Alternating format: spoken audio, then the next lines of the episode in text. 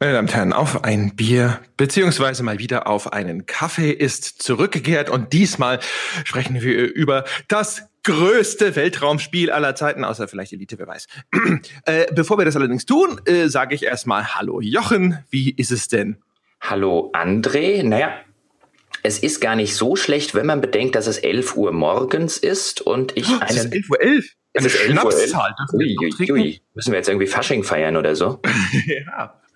Äh, irgendwie sowas. Nein, aber für 11.11 Uhr 11 habe ich einen fantastischen Ibiza-Hörerkaffee. Den habe ich, glaube ich, schon mal getrunken. Den hat mir der Dominik geschickt und der schmeckt wirklich ganz ausgezeichnet und ist ein wirklich schöner Hallo-Wach-Kaffee.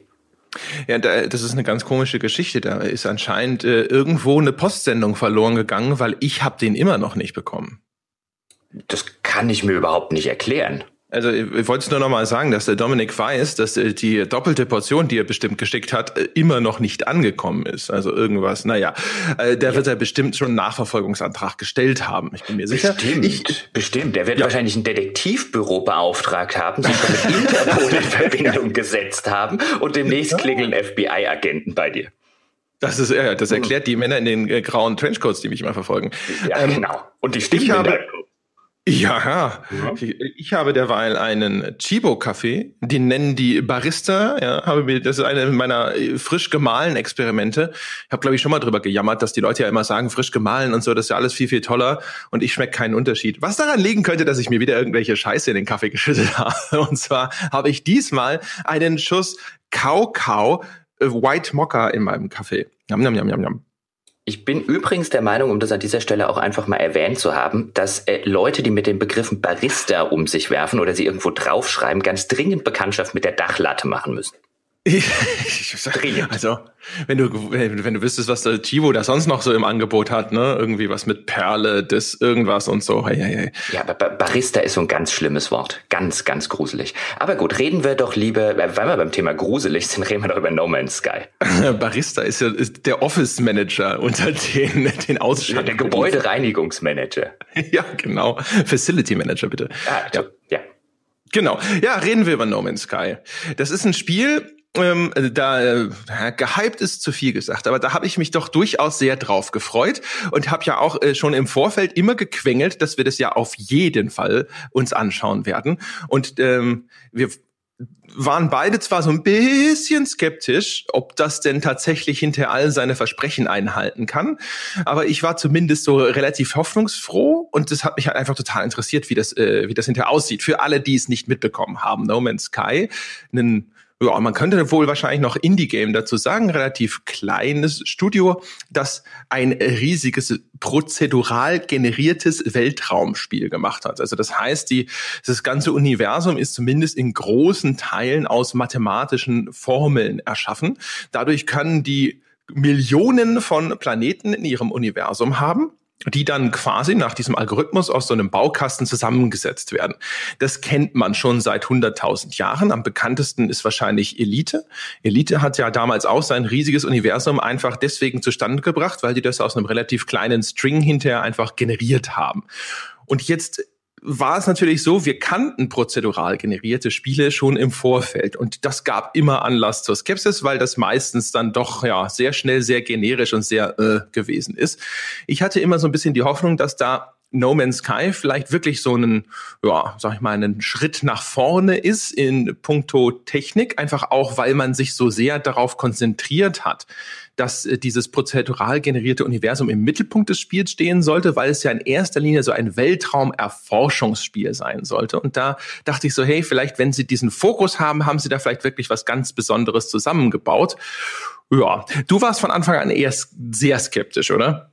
Ich war sehr skeptisch, weil ich schon ähm, diverse Male auf prozedural generierte Spiele reingefallen bin oder besser gesagt so rum gesagt auf Spiele, die die prozedurale Generation so sehr in den Mittelpunkt stellen, wie das schon im Vorfeld bei No Man's Sky sichtbar gewesen ist und äh, vermutbar gewesen ist. Und ähm, da bin ich in der Vergangenheit. Ich erinnere mich zum Beispiel noch echt gut dran, wie ich mich damals auf Daggerfall gefreut habe, mit denen es gibt ein paar hunderttausend Städte und es gibt so und so viele Millionen NPCs und diesen ganzen Kram. Und da bin ich das erste Mal mit meinem jugendlichen Ich auf so eine prozedurale Generation und auf den Hype, den das ausgelöst hat, reingefallen. Du hast vorhin gesagt, Hype wäre zu viel gesagt. Du hast ja dich persönlich gemeint, nehme ich an, weil der Hype um das Spiel drumrum war schon Wahnsinn. Ich glaube, das war eins der meistgehypten Spiele der letzten fünf Jahre. Also ja und nein. Also ich, ich habe auf jeden Fall nur von mir gesprochen. Also das, das stimmt. Ich gebe dir auch recht, es gab einen gewissen Hype um das Spiel. Ich würde dir recht geben, insofern, als dass es für so ein kleines Spiel wirklich beachtliche Hype-Dimensionen angenommen hat. Aber es ist jetzt natürlich noch lange nicht auf einem GTA-Niveau oder so angekommen gewesen in der Hinsicht.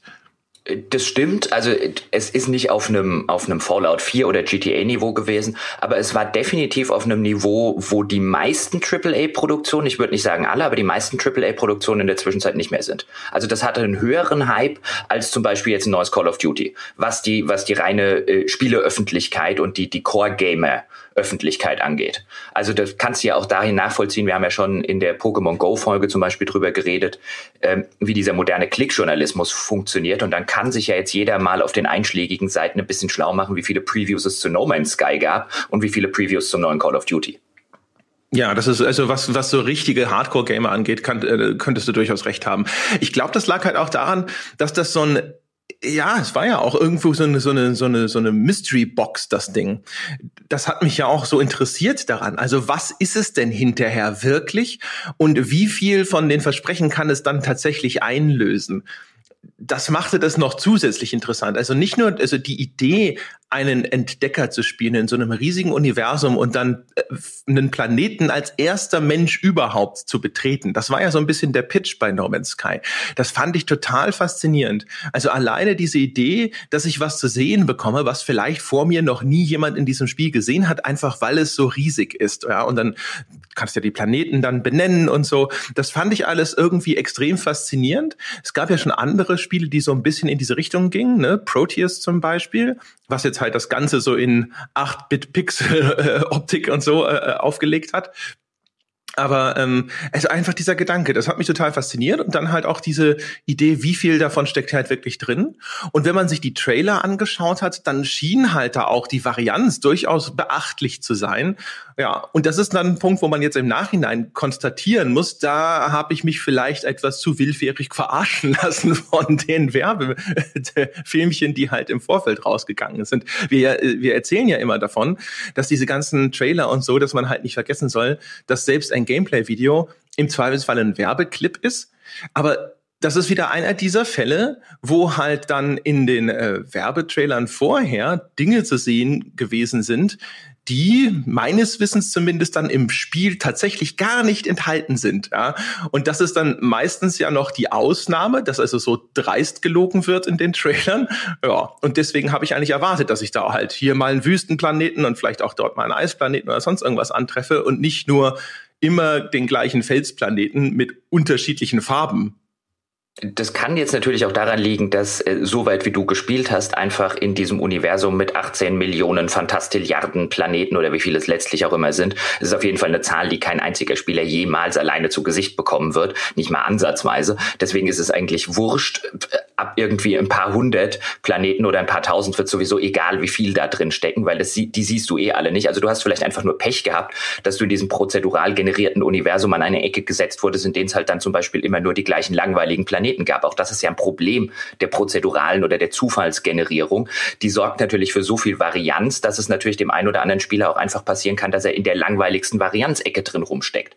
Das große Problem bei einer prozeduralen Generierung oder bei überhaupt von so einem No Man's Sky ist, und da frage ich mich schon so ein bisschen, also ich kann einerseits verstehen, weil ich ja vorher gesagt habe, ich bin selber schon auf den Hype reingefallen von prozeduraler Generierung, deswegen bin ich da einfach skeptisch, weil ich sozusagen als Kind schon an die heiße Herdplatte gegriffen habe und festgestellt habe, aua, tut weh. Ähm, da fällst du jetzt in so extremer Form vielleicht nicht mehr drauf rein. Ich habe tatsächlich auch gehofft, dass es No Man's Sky jetzt besser macht als andere Spiele, die diese prozedurale Generation so in den Mittelpunkt des Spieldesigns stellen. So ist es jetzt allerdings nicht geworden. Und da merkt man halt immer bei diesen Spielen, die wie ich es gerade gesagt habe, das so in den Mittelpunkt stellen, dass eine prozedurale Generierung halt einfach kein adäquater Ersatz für ein händisches gut für händische gut gemachte Inhalte äh, ist. Man muss ja bei dem bei dem Thema immer aufpassen. Es gibt dann ja so diese andere Fraktion, die immer auf prozedurale Generierung draufhaut. Und äh, so schlimm ist es nun auch nicht. Es gibt sehr, sehr viele sehr gute Spiele, die dieses, die dieses Element äh, durchaus als einen wichtigen Bestandteil haben. Man könnte zum Beispiel Civilization nennen. Also jede Map, die du, die du, die du dort spielst und jedes Spiel, das du neu anfängst, ist in gewisser Hinsicht natürlich auch prozedural generiert. Die Map ist zufällig erstellt, die Platzierung der unterschiedlichen Fraktionen ist zufällig ähm, und so weiter und so fort. Die Ressourcen werden zufällig verteilt. Da steckt natürlich auch ein durchaus erhebliches Element der prozeduralen Generierung drin. Der Unterschied ist lediglich, da hast du noch sehr, sehr viele händische Inhalte abseits der ganzen Weltenerschaffung. Und bei No Man's Sky ist so einer dieser Fälle, wo so viel vom Zufall abhängig ist und so wenig eigentliches Gameplay dann letztlich drinsteckt, das händisch gemacht ist, dass es sehr, sehr schnell, zumindest mir ging so absolut sturzlangweilig wird. Also das war tatsächlich ein Spiel, das mich schon nach drei Stunden gelangweilt hat, weil ich gemerkt habe, aufgrund der Erfahrung mit so generierten Spielen, da kommt auch nicht mehr sonderlich viel. Ich kann jetzt natürlich Glück haben und der 17. Planet weiter hinten links ist dann tatsächlich ein besonders interessanter Wasser, Eis oder sonst was Planet. Ich kann aber auch Pech haben und äh, es ist immer nur der gleiche Felsbrocken, den ich gerade schon viermal gesehen habe. Und dann steckt einfach zu wenig Spiel in No Man's Sky und zu wenig interessantes Spiel, um das in irgendeiner Form wieder aufzufangen. Ja, also ich glaube, ich würde tatsächlich sogar behaupten, das Problem von No Man's Sky könnte sogar sein, dass es zu wenig Zufall gibt. Äh, um das mal vielleicht kurz auszuführen. Das Ding ist ja, du fliegst dann halt auf einen Planeten und äh, am Anfang ist es natürlich auch erstmal cool. Ne? Die sind halt auch riesengroß. Dann läufst du da rum und dann gibt's auf einmal Höhlen und dann gibt's da irgendwelche schwebenden Felsbrocken und hier gibt's mal irgendeine Pflanze, die hast du noch nicht gesehen und da ist eine Pflanze, die hast du noch nicht gesehen. Und du triffst irgendwelche Tiere, die sind schon auf den ersten Blick erkennbar, auch aus so einem Baukastensystem zusammengestöpselt und so. Aber da triffst du ja dann auch erstmal auf relativ viele unterschiedliche Arten, die du so noch nicht gesehen hast und das ist erstmal cool.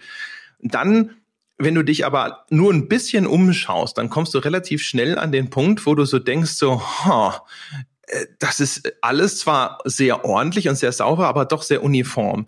Und ich glaube, dass sie halt zu stark darauf Wert gelegt haben, dass keine ganz bizarren Kombinationen vorkommen und dass das Ganze eine einigermaßen harmonische Erscheinung annimmt. Das heißt also, wenn du so ein rein zufällig das Zeug zusammenbauen lässt, dann hast du ja im, im schlimmsten Fall vielleicht auch mal total eckige Planeten oder sonst irgendwas.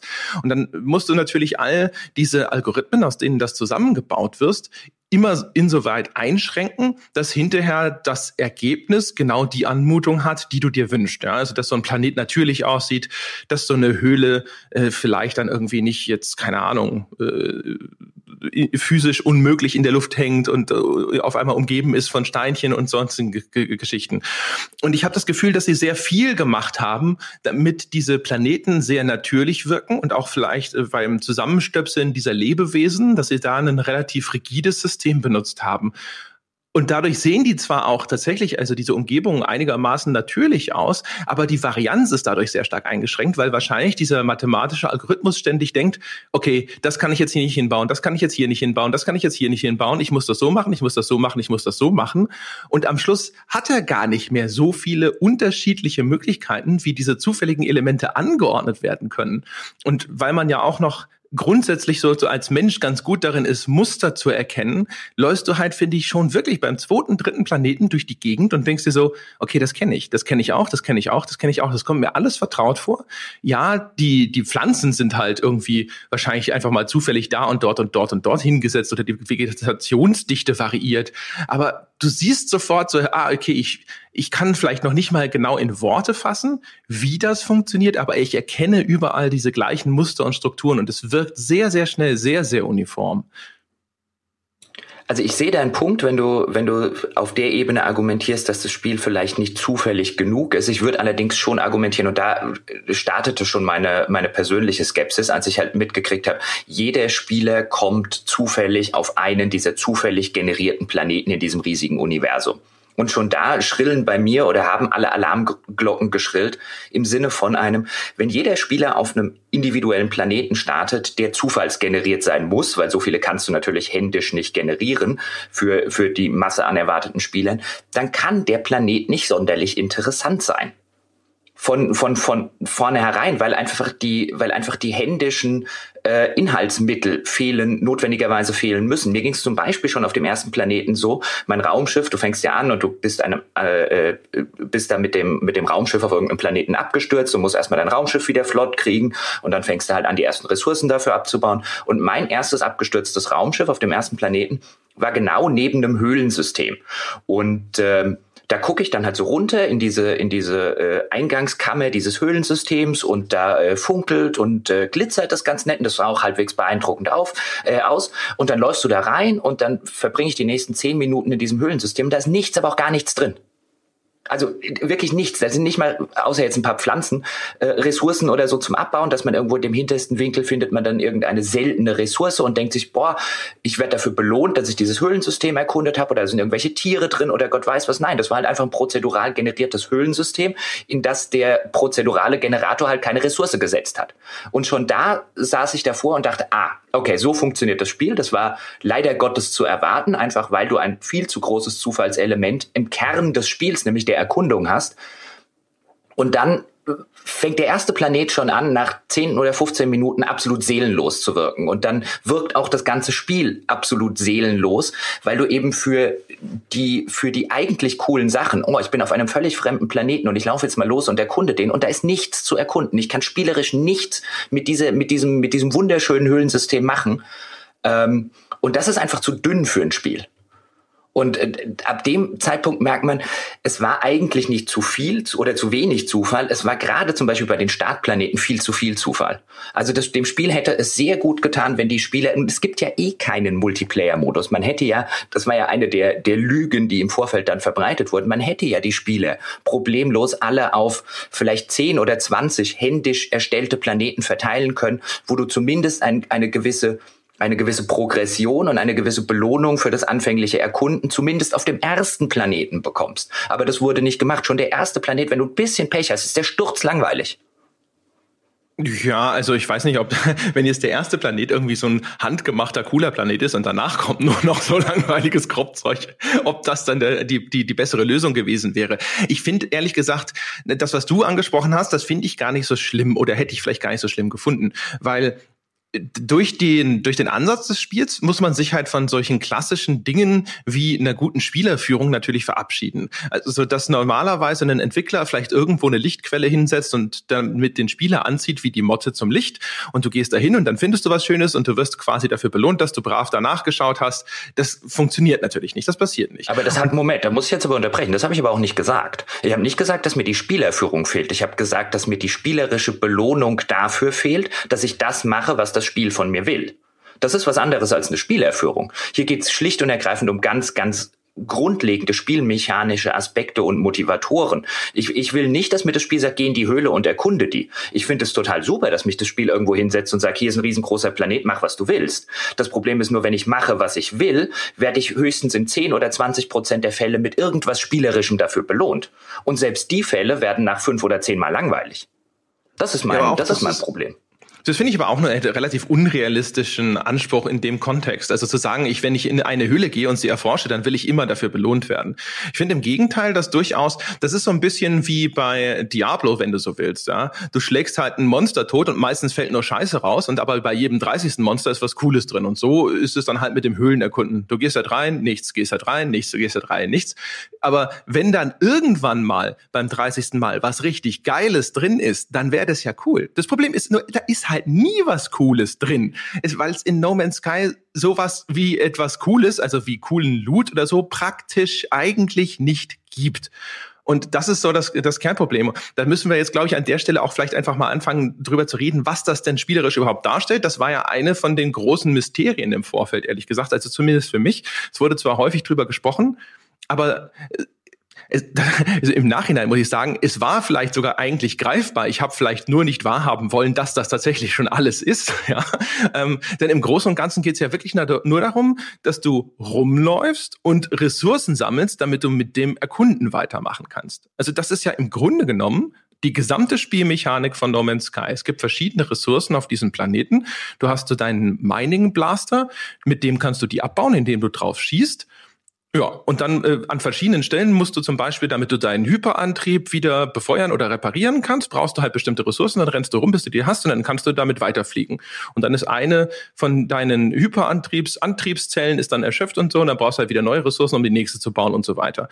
Und das ist, das ist eigentlich jetzt schon 90 Prozent von dem, was du halt treibst in dem Spiel. Und diese, ja, es gibt seltene Ressourcen, aber es ist erstens für dich überhaupt nicht greifbar, welche davon nützlich ist. Du hast ein sehr begrenztes Inventar, was übrigens total lästig ist in dem Spiel.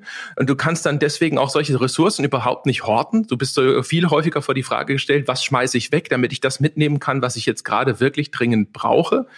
Und ja, du rennst halt echt nur über diese Planetenoberfläche. Du findest vielleicht sogar manchmal cooles Zeug. Du weißt noch gar nicht, ob das überhaupt wirklich cooles Zeug ist. Du weißt, es ist einigermaßen selten, aber wofür du es brauchst, hast du keine Ahnung. Und dann kannst du hinterher Dinge damit craften, die dann aber auch zum größten Teil relative Makulatur sind, weil es einfach keine anderen Spielelemente gibt, die die diese, diese Dinge bedienen würden. Also du kannst ja zum Beispiel auf dem Planeten abgestürzte Raumschiffe finden. Jetzt kannst du diese Raumschiffe wieder flott machen, aber das einzige, der einzige Vorteil ist, dass die manchmal dann ein größeres Inventar haben. Aber ansonsten, jedes scheiß Raumschiff fliegt sich halt gleich. Und du hast eigentlich auch gar keine wirklich nennenswerten Spielelemente, bei denen das Raumschiff jetzt groß zum Einsatz kommt. Es gibt so ein paar Dogfights und so, aber das ist halt alles so, ein geiles Dogfight-Raumschiff zu haben, bringt dir halt auch nichts, weil das eigentlich nicht wirklich ein Spielelement ist, das, das einen Rang besitzt, dass du da jetzt groß hinterher sein müsstest. Puh, jetzt hast du aber eine, äh, jetzt bist du eine Runde losgerannt und hast echt viele, viele Sachen angeschnitten. Ich muss aber leider Gottes noch mal kurz auf den Anfang zurückkommen. Nämlich, was du gesagt hast zum Thema, äh, bei Diablo würde man das auch nicht erwarten und meine Erwartungen an das Spiel seien in irgendeiner Form naiv oder unrealistisch. Das halte ich nämlich für überhaupt nicht den Fall. Diablo ist nämlich ein schönes Beispiel. Auch da werden die Dungeons und teilweise die Oberwelt prozedural generiert. Aber Diablo generiert dir keinen Dungeon oder keinen, keinen äh, Abschnitt eines Dungeons, in dem einfach nichts ist. Da sind Gegner, da sind Kisten, da sind Fässer, da ist, da ist vielleicht irgendein Schrein, da ist Zeug drin. Und ja, es kann sein, dass ich irgendwann einen ganzen Level eines Dungeons erforsche und äh, finde kein gescheites Loot. Ich rede ja nicht davon, dass ich gescheites Loot haben will. Wenn ich über Belohnungen rede, dann rede ich davon, da ist Spiel drin. Und No Man's Sky entwirft Planeten, an denen teilweise, wo du, wo du eine Viertelstunde unterwegs sein kannst und da ist kein Spiel drin. Da ist nichts. Da ist schlicht gar nichts, wie in diesem Höhlensystem. Und das ist das Problem. Wenn Diablo mir ein Dungeon-Level generieren würde, in dem absolut nichts ist, kein Gegner, keine Kiste, kein Fass, kein nichts, sieht halt ganz nett aus, dann wäre das ein Problem.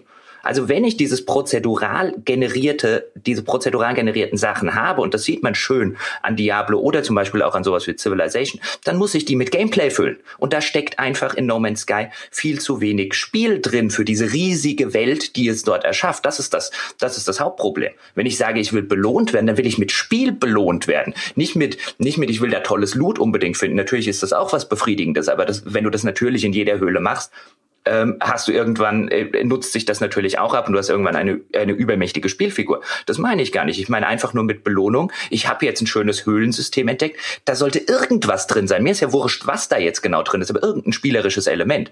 Ansonsten nämlich sind das halt einfach Potemkinsche Dörfer, die sehen schön aus und dann guckst du hinter die Fassade und stellst fest, da ist nichts. Ja, also in dem Fall sind wir dann einer Meinung, ich würde es halt nur höher aufhängen. Also dann, ich würde es gar nicht an diesen spezifischen, ich will in eine Höhle gehen oder so. Also das ist halt eine Kritik, die kannst du einfach übergreifend komplett auf das Spiel anwenden. Weil spielmechanisch ist es halt nichts da, ist also nichts drin, das befriedigend ist, meiner Meinung nach. Also das einzige, was ich, was ich daran cool finde, ist tatsächlich dieses Entdecken, ja, also auf äh, einen neuen Planeten zu fliegen und zu gucken, was gibt's da, wie sieht's da aus. Das ist immer noch eine coole Erfahrung. Es gibt auch ein paar Sachen, die ich technisch faszinierend finde. Also vom Planeten zu starten, dann in den Weltraum zu fliegen, alles relativ nahtlos, dann zum nächsten Planeten oder in eine Weltraumstation und da zu landen. Äh, am Anfang fand ich auch die, die gelegentlichen Begegnungen mit irgendwelchen Alienrassen Straßen noch ganz cool. Oder am Anfang ist es auch aufregend, wenn du neue Raumschiffe oder sowas findest, bis du dann halt auch da feststellst, dass das alles relativ, ja, Makulatur ist. Ja, aber es ist halt das, das, das, spielerisch. Was ist denn in dem Spiel spielerisch drin? Nix. Naja, es ist ein Minecraft, Terraria, Starbound Light in Ego-Perspektive. Das ist es Light bedeutet, dass die tatsächlich sinnvollen Gameplay-Zusammenhänge alle entfernt wurden. Weil natürlich gibt's eine Spielmechanik des Ressourcensammelns, die dann halt, wie, wie gesagt, für dieses Fortkommen irgendwie entscheidend ist. Aber das bedeutet, du bist einfach nur in diesem konstanten Gameplay-Loop von suche Ressource X, sammle sie und dann geht's weiter. Und das Fortkommen ist halt das, das wirklich Entscheidende und dann beißt sich hier die Katze wieder in den Schwanz, ähm, dass die Faszination des Entdeckens gehemmt ist dadurch, dass die Vielfalt bei weitem nicht das Niveau erreicht, das sie mir zumindest im Vorfeld erfolgreich suggeriert haben. Es ist ja nicht nur die Vielfalt. Also ich, ich finde zum Beispiel insbesondere den, den Vergleich jetzt mit einem Minecraft oder nehmen wir auch so ein äh, Terraria, das kenne ich persönlich jetzt einfach ein bisschen besser, ähm, was ja auch eine prozedural generierte Spielwelt hat, dich da einfach eine Runde reinsetzt und dann so ein Progression-Spiel ist. Es hat natürlich im Mittelpunkt auch diesen Erkundungsaspekt, aber es liefert dir ein sehr, sehr befriedigendes Progression-System. Du fängst ja an, mit deiner, mit deiner doofen kleinen Holzfäller-Axt zum Beispiel, da dauert das ewig, bis du so einen Baum zerhauen hast. Und dann freust du dich schon das erste Mal, wenn du irgendwo in dieser prozedural generierten Welt ähm, Eisen entdeckst oder am besten vielleicht noch irgendwo ein Silber oder ein Gold vorkommen, damit du dir eine bessere Holzfäller-Axt zum Beispiel machen kannst, damit das Holzfällen wesentlich äh, schneller geht. Und das ist so eine ganz einfache, ganz banale Gameplay-Mechanik, die aber ausgesprochen gut funktioniert, weil du dich wirklich, weil es befriedigt. Und alleine diesen Aspekt, weil der, der, der steckt ja so ein bisschen in No Man's Sky tatsächlich drin. Du kannst ja dieses, dieses Erntewerkzeug, mit dem du Steine kaputt machen kannst, Mineralvorkommen kaputt machen, Bäume und so weiter. Das hat ja so ein, so ein Universaltool, wie das zum Beispiel auch Starbound hat. Ähm, das steckt da ja drin. Aber alleine diese winzige, befriedigende Progression im Sinne von, ich äh, äh upgrade das jetzt, ist zumindest mir ging's so, findet de facto nicht statt. Du kannst es zwar upgraden, aber du hast nie irgendwie den Eindruck, boah, jetzt geht das aber wirklich erheblich schneller, weil es sich erst gar nicht die Mühe macht, es am Anfang so ein bisschen mühsam zu machen. Also da hast du natürlich, gerade bei solchen Spielen, finde ich immer wieder interessant, du musst halt den Anfang relativ mühsam machen, damit du eine befriedigende Progression hast. Aber der Anfang, so ging's mir schon das erste Mal, als ich dann bei ähm, bei No Man's Sky vor dem ersten Felsen stand und mich schon gewundert habe, oh, das geht ja schnell, den hier abzubauen. Da wundere ich mich ja, wie, wie, diese, wie diese Sorte Progression funktionieren soll. Sie funktioniert ja gar nicht. Also da, das ist so eine, eine exemplarische Spielmechanik, wo man, finde ich, merkt, dass einfach spielmechanisch viel zu wenig drinsteckt und viel zu wenig Befriedigung auch darüber kommt, dass sich meine Spielfigur und meine Ausrüstung tatsächlich weiterentwickeln. Ja, aber auch da würde ich sagen, selbst wenn sie das besser umgesetzt hätten, es fehlt halt diese zweite Ebene. Bei Minecraft, Terraria kenne ich nicht so gut, aber ich glaube auch in dem Fall, da baust du ja Dinge. Und das Abbauen dieser Ressourcen ist ein Mittel zum Zweck. Und dann kannst du schönere Dinge bauen, größere Dinge bauen, effizientere Dinge bauen. Und das fehlt halt einfach bei No Man's Sky. Da gibt's das ja gar nicht. Da gibt's auch diesen Kreativaspekt, der Minecraft so auszeichnet, natürlich völlig, also gar nicht, überhaupt nicht. Und das heißt, das Einzige, äh, was es dir erlaubt, ist halt eben das Fortkommen. Ja, das ultimative Spielziel ist ja auch die Mitte des Universums zu erreichen. Und auch da sieht man, das Spiel ist natürlich auf dieses Erforschen angelegt und deswegen komme ich immer wieder drauf zurück. Das könnte mir genügen. Ja, äh, übrigens kleiner Teaser. Ich komme hinterher noch an den Punkt, wo ich erkläre, trotz all meinem meinem Hate, warum ich tatsächlich das Spiel ganz gerne gespielt habe. Ähm, aber äh, das Entdecken ist halt einfach nicht befriedigend genug. Und das ist das, was ich dann ursprünglich meinte mit, da hätte man mehr Zufall zulassen sollen. Wenn, wenn man das wild zusammengestöpselt hätte, dann wären garantiert Planeten dabei rausgekommen, die sehen aus wie Scheiße. Aber andererseits wärst du halt immer mal wieder auch auf, eine, auf, auf Welten gelandet und hättest gedacht so, mein Gott, was hat der Zufallsgenerator da für eine fantastische, bizarre Struktur zusammengebastelt. Und ich glaube, zum Beispiel Minecraft hat da einfach konzeptionell eine viel bessere Entscheidung getroffen, weil die Welt aus diesen Blöcken zusammengebaut ist. Und das macht natürlich das Ganze viel beherrschbarer, lässt aber halt dann auch automatisch zu, dass das äh, viel interessantere und viel freier seine Strukturen zusammenwürfelt, weil es einfach nur diese Blöcke aufeinander stapeln muss. Und ich glaube, bei No Man's Sky sind halt einfach ganz viele Algorithmen im Hintergrund, die halt sagen, nein, damit das hinterher irgendwo eine halbwegs natürliche Struktur ergibt, wie dieser Höhleneingang aussieht und so, dann lassen wir dieses und dieses und dieses nicht zu. Und wahrscheinlich, weil es dann halt auch sonst Clipping-Fehler produziert ohne Ende. Ähm, Ja, aber dadurch ist es, dadurch ist es halt so eingeschränkt, dass es wieder zu viel zu viel Uniformität führt und das macht das Entdecken halt hinterher kaputt. Da würde ich jetzt allerdings behaupten, dass das ein bisschen eine naive Sichtweise ist, um, um ehrlich zu sein. Weil ich glaube, selbst wenn No Man's Sky das erlauben würde, was du gerade, also die, die total bizarren Planeten, die du entdeckst, das wäre beim ersten Mal interessant, das wäre auch beim zweiten Mal interessant. Beim, spätestens beim fünften bizarren Planeten würdest du denken, dass in dem bizarren Planeten trotzdem nichts drinsteckt. Und das ist ursächlich das Problem der prozeduralen Generierung auf diesem, auf diesem Größenniveau. Das wird nicht funktionieren. Das ist, das ist sozusagen so ein bisschen diese Traumvorstellung, die Leute immer wieder dazu bringt, auf solche Blenderspiele reinzufallen, weil sie sich ausmalen, wie cool das sein könnte, wenn nur das und das und das passiert. Aber selbst wenn das und das passiert, wird das Spiel keinen Deut besser. Dieses Spiel krankt daran, dass es schon viel zu viel Zufall hat. Mehr Zufall macht das Spiel nicht besser. Das, das wird nicht funktionieren. Das, das, das, das, das Grundproblem von No Man's Sky ist, dass es so wunderschön zeigt, dass eine Million zufallsgenerierte Sachen halt wesentlich schlechter sind als drei gut gemachte, handgemachte Sachen. Das weiß ich halt nicht. Also vielleicht ist es auch wieder nur in meinem Kopf so. Das kann schon sein. Aber weißt du, ich hätte zum Beispiel wirklich das sieht man daran, dass ich dann hinterher dann doch, doch durchaus ganz gerne das Ding hinterher gespielt habe teilweise ähm, dieses, ich lande irgendwo und ich weiß nicht, was mich erwartet und ich bin gespannt drauf, wie es da unten aussieht. Und äh, das gab's ja auch zum Beispiel am Anfang dann noch teilweise. Dann bin ich mal auf einen Planeten gekommen, der hatte riesige Ozeane zum Beispiel. Und dann einfach da drüber zu fliegen und zu sehen, oh, Wahnsinn, riesige Wassermassen und dann mal da zu landen und zu stehen und sich das anzuschauen. Alleine das fand ich total befriedigend. Und wenn es dann halt da einfach auch zwischendrin einfach viel mehr Dinge gegeben hätte, halt irgendwas mit, mal mit riesigen Bergen zum Beispiel. Aber ich keine Ahnung, ob es das gibt. Ich habe nicht einen einzigen Planeten gesehen, auf dem es wirklich riesige Berge oder Canyons gegeben hätte, sowas wie Death Valley oder sowas.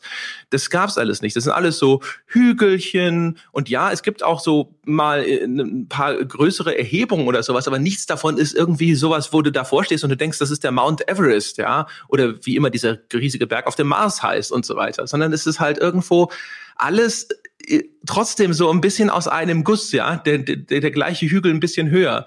Und das ist halt das, wo ich mir denke, da wäre wahrscheinlich mehr drin gewesen, aber wahrscheinlich hätte das äh, umgekehrt bedeutet, dass es halt manchmal dann Dinge erschafft, die halt kaputt sind, ja, wo du dann denkst, okay, jetzt ist es halt äh, wie ein Grafikfehler. Und das ist wahrscheinlich so ein bisschen das Kernproblem dabei. Also das denke ich mir zumindest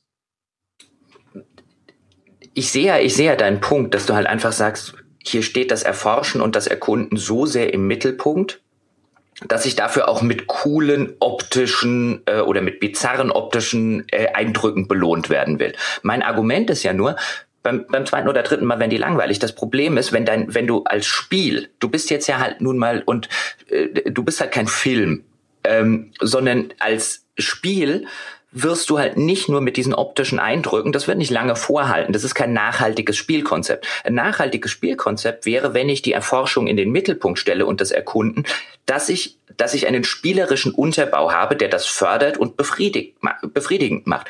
Und der existiert in No Man's Sky nicht. Und ich würde sogar argumentieren, es ist auf der Skala, auf der No Man's Sky mit Zufall basiert, schlechterdings, ganz, äh, schlechterdings unmöglich, den zu haben. Da rührte so ein bisschen meine Grundskepsis her, weil ich einfach nicht sehe, wie man auf der Skala mit den heutigen technischen Mitteln in irgendeiner Form ein befriedigendes Spiel draus machen kann. Ähm, das sieht man zum Beispiel so schön an, den, an, den, an der Tierwelt. Du hast ja vorher schon erwähnt, auch wenn die schon gleich am Anfang relativ aus dem, aus dem Baukasten ähm, wirkt, einfach rein optisch. Du läufst über den ersten Planeten und du siehst irgendeine eine, eine bizarre äh, Kreatur dort rumlaufen. Und dann denkst du dir im ersten Moment, oh cool, ich habe eine neue, eine neue Tierart entdeckt. Und was kannst du machen? Du kannst sie scannen und dann kannst du über ein Menü den Scan uploaden und dann kriegst du ein bisschen Ingame-Währung dafür. Und that's it. Das ist das, was die Erkundung der, der Flora und Fauna in dem Spiel äh, als spielerischen Unterbau hat. Und das wird nach dem dritten Mal schli schlicht und ergreifend stinklangweilig. Dann fotografierst du diese Viecher ab. Ähm, als, als reine Routinearbeit. Es ist vollkommen wurscht, was das für Viecher sind. Okay, manchmal kommen welche, die greifen dich an, dann ballerst du sie halt über den Haufen. Aber that's it. Mehr kannst du mit diesem Erkundungsaspekt der, der Flora und Fauna in dem Spiel nicht machen. Und auch das ist wieder so ein Fall, wo man sich selbstverständlich, wenn man, wenn man einfach erstmal nur diese Featureliste von so einem Spiel sieht, wo man sich denkt, boah, ich kann ein Tier, eine Tierart entdecken, die noch nie jemand anderes auf dem, sowohl in der virtuellen Welt als auch in der echten Welt jemals zu Gesicht bekommen hat. Nur dann muss das Spiel spielerisch damit irgendwas machen. Das Problem ist, du hast hier du hast hier so eine, so eine extreme Dissonanz in dem Spiel. Es müsste eigentlich sehr cool sein, eine neue Tierart zu entdecken, weil man stellt sich dann vor, wie wäre das denn, wenn ich jetzt mit einem Raumschiff auf einem fremden Planeten lande und dort irgendwie die Flora und Fauna entdecke. Da steckt ja viel Cooles drin, aber das Spiel macht ja nichts draus. Letztlich verkommt das zu einer reinen Routinearbeit für Credits, oder wie auch immer die Ingame-Währung heißt, das habe ich jetzt gerade spontan vergessen. Und das ist alles. Und wenn du diesen, diesen Erkundungsaspekten, diesen Erforschungsaspekt nicht mit einem vernünftigen Gameplay, das in irgendeiner Form eine befriedigende Mechanik hat, äh, untermauerst, dann wird, wird der dritte Canyon, äh, das, der dritte bizarre Planet, die fünfte bizarre Tierart halt einfach zur reinen Routine-Abarbeitungsarbeit. Und äh, genau das ist das Schicksal, das halt No Man's Sky erleidet. Ja, ich habe das Gefühl, wir gucken da so ein bisschen aus äh, zwei unterschiedlichen Wahrnehmungsebenen drauf, weil ehrlich gesagt, äh, Nein, mir würde das nicht nach dem dritten Planeten langweilig, wenn es da genügend Varianz gäbe. Ich glaube, No Man's Sky hätte natürlich hätte ein viel besseres Spiel sein können, wenn man das einfach mit sozusagen Fleißarbeit und natürlich damit auch mit einem erheblich höheren finanziellen Einsatz erschlagen hätte. Also zum Beispiel bei den Tierarten ähm, wenn man dann gesagt hätte, es gibt nicht nur hier zwei Beine, vier Beine, sondern es gibt von mir aus auch welche, die schleimig über den Boden kriechen wie Schnecken und es gibt noch dies und es gibt noch dies, und es gibt noch dies und es gibt noch dies. Und dann einfach, also wenn die Varianz höher wäre und dann hätte man halt aber einfach den Baukasten, aus dem diese Viecher zusammengestöpselt werden, noch viel, viel mehr mit einzelnen Bauteilen bestücken müssen und mit verschiedenen Arten von Tieren. Und ich vermute mal, dass das halt einfach nicht möglich war für die Größe dieses Projekts. Und das gilt ja auch für Planeten. Ich denke mal, mit dem gleichen Algorithmus, mit dem sie jetzt ihre existierenden Planeten erschaffen, wenn sie da rumgebastelt hätten, hätten sie vielleicht auch noch einen zweiten und einen dritten finden können, der dann für Eisplaneten zuständig ist, für Wüsten, für Vulkane zum Beispiel und weiß der Geier was. Aber wahrscheinlich war es schon so ein Heidenaufwand, das Ding für diese eine Sorte vernünftig zum Laufen zu kriegen, dass das halt auch wieder nicht ging. Und jetzt sitzen wir da. Und man das Gefühl hat, das war vielleicht mal drin und geplant. Die haben es aber irgendwie nicht hingekriegt, dass das nicht hinterher aussieht wie Scheiße und dann ist es rausgeflogen. Vielleicht kommt es auch hinterher per Patch. Und das ist so ein bisschen das Ding. Also mir würde das erkunden. Natürlich spiele ich das dann nicht 300 Stunden wahrscheinlich oder sowas. Aber ich glaube, ich hätte mit No Man's Sky 20 Stunden oder sowas echt viel Spaß haben können und wäre dann echt einigermaßen zufrieden daraus gegangen, obwohl das Gameplay nicht existent oder nervig oder sonst irgendwas ist. Als ob das, äh, als ob das, weil, weil du es gerade zum Beispiel gesagt hast beim Kreaturendesign und wenn sie das gemacht hätten und wenn da viel mehr bizarre Kombinationen, das hat Spore auch keinen Meter weitergeholfen. Das hat übrigens das gleiche Problem Problem nur auf einem anderen Level. Es ist einfach vollkommen wurscht, wie viele bizarre und sonstige Sachen du einbaust, wenn das grundlegende Spiel keinen Spaß macht oder äh, zu, zu eindimensional ist. Spore ist auch so ein schönes Beispiel. Also mir fällt kein einziges prozedural generiertes Spiel ein, das auf der Ebene je funktioniert hätte, die du gerade beschreibst. Also da siehst du, direkt disagree. Spore, ich habe Stunden mit dem Kreatureneditor von Spore verbracht und fand das super. Das gefällt mir halt dann bist du halt tatsächlich die eher, also ich würde jetzt sagen, die Ausnahme von der Regel. Ich würde ja nicht sagen, dass du jetzt der Einzige bist. Es gibt ja auch Menschen, denen macht einfach No Man's Sky Spaß. Das ist ja auch völlig legitim. Aber ich glaube, bei Spore hätte man auch nicht argumentieren können, dass das ein gutes Spiel ist.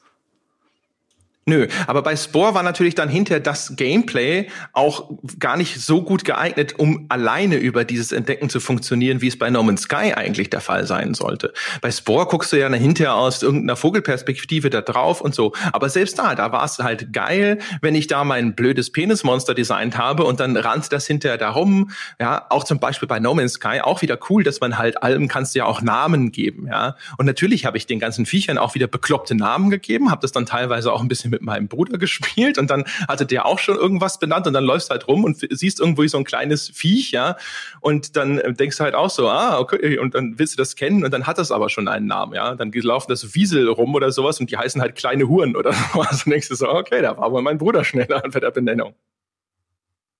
Ähm, das ist, äh, dann, dann fehlt mir aber, weißt du, für, für diese Sache und auch dieses mit den, die, du kannst den Kreaturen Namen geben Ähm, aber das ist so ein One-Trick-Pony in, in der Hinsicht, ja, du kannst dann, also wenn du es mit jemandem zusammenspielst, dann kann ich mir vorstellen, dass das cool ist. Wenn das jetzt tatsächlich eine Multiplayer-Komponente hätte, auch dann fände ich es cool. Ich lande auf irgendeinem Planeten, da waren andere äh, Spieler schon da und da rennen die ganzen Viecher rum, die alberne Namen haben. Und allein dadurch würde ich dann zum Beispiel schon merken, ah, da war schon jemand, das hat schon jemand entdeckt. Das wäre cool. Die Tatsache aber, dass diese ganzen Dimensionen fehlen, wenn du es jetzt nicht gerade mit deinem Bruder spielst, dann ist es, ja, dann kann ich den Viechern irgendwie einen lustigen Namen geben und mich, was passiert, was passiert dann? Nichts. Ich kann mich über meinen eigenen Witz lustig machen. Auch da fehlt halt so einem, so einem System fehlt halt der spielerische Nachhall in irgendeiner Form. Sei es jetzt durch eine, durch eine Multiplayer-Sache oder sei es dadurch, dass man vielleicht irgendwann eine, äh, im, im, auf dem Wege des Progression, der Progression halt irgendwann, keine Ahnung, auf eine Raumstation kommt und irgendwie eine Zeitung lesen kann mit den ganzen äh, neu entdeckten Spezien aus, äh, Spezies aus dem Universum und sich dann halt über die anderen Namen der Spieler in irgendeiner Form äh, kaputt lachen könnte. Aber sowas existiert ja alles nicht. Dieses Feature wenn du es nicht gerade mit deinem Bruder spielst, ist dieses Feature einfach nur dafür da, um mich für ungefähr drei Sekunden zu belustigen. Also nach dem dritten albernen Tiernamen macht mir das noch nicht mal mehr Spaß mir alberne Tiernamen auszudenken, weil es, weil das Spiel macht ja nichts damit. Ich kann hervorragend über meine eigenen Witze lachen. Es sind ja immerhin die besten. Ja, also ich meine, ne? das liegt ja, dass du das nicht kannst, liegt ja daran, dass deine Witze halt nicht lustig sind. Aber ansonsten, äh, du hast natürlich recht. Also bei den, bei der Benennung ehrlich gesagt, äh, kann ich mir gut vorstellen. Ich, also ich bin auch keinem äh, Planeten begegnet, den irgendjemand anders schon benannt und erkundet hätte. Das könnte tatsächlich an der Größe des Ganzen liegen. Das weiß ich gar nicht, weil das wird ja offensichtlich hochgeladen und die blöden Namen dann zu verteilen, weiß ich nicht, wie schwer das ist. Aber es wäre natürlich cool gewesen. Vielleicht, wenn man es in ein paar Wochen nochmal spielt oder so, ist das nochmal anders. Also wie viele Leute hinter rumfliegen und dann unsere Planeten finden, ja, also sowas wie Vorsicht gleich Knall zu fünf oder sowas. Ähm, das wird man noch sehen müssen. Aber natürlich ist das dann hinterher nichts, was das in irgendeiner Form tragen könnte. Wird da, wird da irgendwas hochgeladen? Also ich meine, ich habe ich hab das ganze Ding im Offline-Modus gespielt und nach meinem Kenntnisstand zumindest letzte Woche, als wir es gespielt haben, jetzt war halt die letzten Tage Gamescom, deswegen hatten wir da relativ wenig Zeit, uns nochmal näher damit zu beschäftigen äh, und haben es deswegen schon letzte Woche vorgezogen und da ausführlich gespielt, aber da waren auch keine, keine Server online. Da konntest du das äh, vollkommen problemlos in irgendeinem Multiplayer-Modus und ich glaube sogar, sie haben extra gesagt, ja, irgendwelche Server, die irgendwas kommunizieren, sind offline. Oder es war so, dass sogar Spieler geguckt haben, ob irgendwelche Datenpakete verschickt werden und rausgefunden haben, äh, dass der, der Client kommuniziert mit keinem Server. Also ich glaube, selbst diese, das, das mögen sie noch reinpatchen und machen, aber zumindest beim Release war auch das halt schlicht und ergreifend eine Ente. Ja, also es ist behauptet zumindest. Also ich glaube, der Button ist sogar so benannt, dass du das hochlädst. Jetzt kann man natürlich auch immer sagen, ja, äh, vielleicht meint das Spiel ja nur die interstellare Planetendatenbank in-game und nicht irgendeinen real existierenden Server. Und mag sein, die hatten ja eh äh, eine ganze Reihe von Problemen ja, beim Start. Performance ist ja auch zum Beispiel ein großes Problem anscheinend bei dem Spiel. Ich hatte echt das Glück, dass das bei mir sehr, sehr ordentlich gelaufen ist. Es hat hier und da mal gestottert, was die Framerate angeht. Da gab es ja auch diesen Trick, dass man im Menü diesen äh, Frame-Lock ausstellen muss, dass es dann noch mal einen Ticken flüssiger läuft. Ähm, aber ich hatte das Problem tatsächlich sogar bei dieser 30, 60 Frames Begrenzung nicht. Also es hat eigentlich bei mir ganz ordentlich gelaufen. Ab und zu, wie gesagt, da fliegst du halt rum und du merkst schon, da hat es so ein bisschen Schluck auf, aber nichts, was mich jetzt irgendwie groß in Rage gebracht hätte. Aber offensichtlich gab es da schon bei anderen Leuten recht erhebliche Probleme, was ja dann auch äh, unter anderem bei Steam zu, äh, sage ich mal, sehr durchwachsenen Wertungen geführt hat. Also der, der technische Zustand ist, äh, das kann man glaube ich nicht anders sagen, ziemlich indiskutabel für ein Release.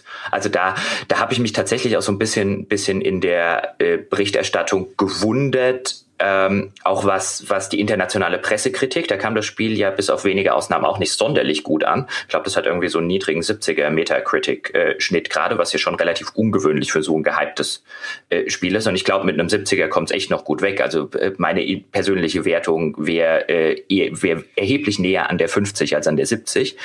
Ähm, also da, da finde ich, ist man schon gnädig. Aber was mich so ein bisschen gewundert hat, ist gerade, wenn wir über die PC-Version reden, das ist absolut, also da kannst du zum, zum Stand, wo ich das letzte Mal gespielt habe, ist, das musst du definitiv sagen, nicht kaufen. Um Gottes Willen. Das ist nicht in einem releasefähigen Zustand, das Spiel. Das ist ja nicht nur, es, also die, die Framerate-Geschichten, die dann bei vielen Leuten äh, tatsächlich zum Problem führen. Was ja auf einem Level passiert ist, auch da kann man ja sagen, hey, solche Probleme gibt es bei jedem Release. Bei dem Release war es jetzt allerdings so, dass es eben nicht nur irgendwie zehn Prozent der Leute gibt. Es wird immer Menschen geben, wie du jetzt, die halt sagen wird, hey, was wollten ihr da draußen alle? Ich habe doch gar kein Problem.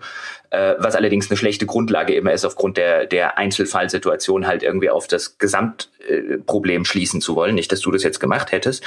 Aber da war es halt so massiv. Und ich meine, Steam nimmt das Ding ja tatsächlich auch nach den äh, ersten zwei Stunden, wo es ja normal diese Steam-Rückgabe gibt, anscheinend relativ ohne zu murren zurück äh, wenn du es auf te aufgrund technischer Probleme zurückgeben willst, was ja Steam bei sehr, sehr vielen Spielen nicht macht. Alleine das zeigt ja schon, wie massiv dort die technischen Probleme sind.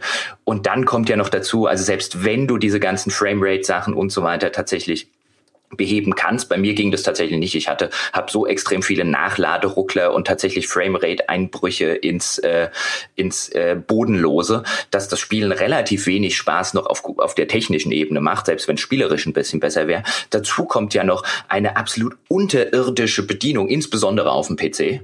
Also alleine dieser dieser PC-Release war locker Wochen zu früh, wo man sich fragt, warum zur Hölle ein, ein Spiel in einem so offenkundig unfertigen Zustand und instabilen Zustand veröffentlicht wird. Und da muss man schlicht und ergreifend zum aktuellen Zeitpunkt sagen, um Gottes Willen nicht kaufen. Selbst wenn trotz der ganzen geäußerten Kritik international und von Spielerseite aus man sagt, das interessiert mich trotzdem, wartet noch ein paar Wochen, bis das Ding wenigstens stabil gepatcht wurde.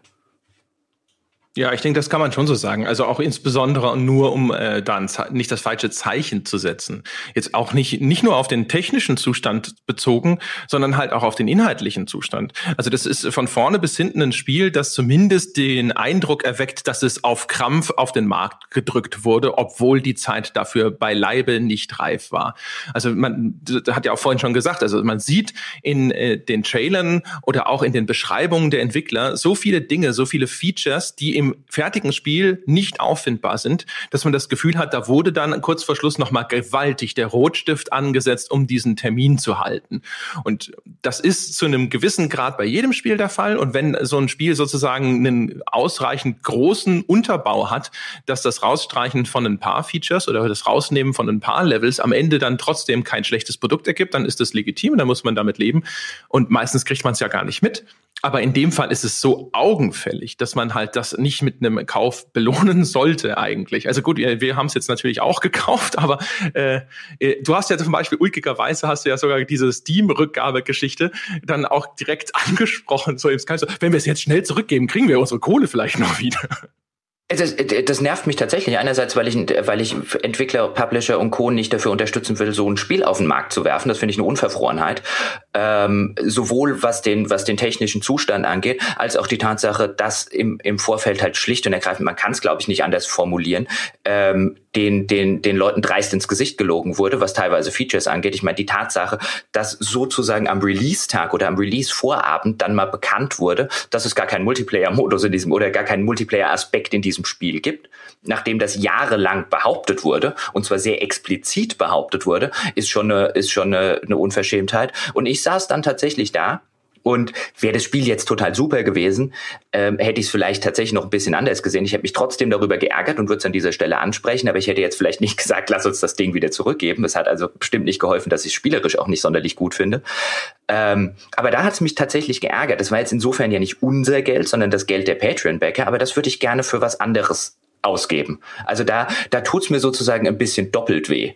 Das hätte mich, also hätte ich jetzt selber 60 Euro dafür ausgegeben, hätte es mir gestunken. In dem Fall nervt's mich tatsächlich noch mehr, weil da noch das Geld sozusagen von anderen Leuten ähm, für so ein für so ein Lügen-Blendergebilde auszugeben, das das nervt mich.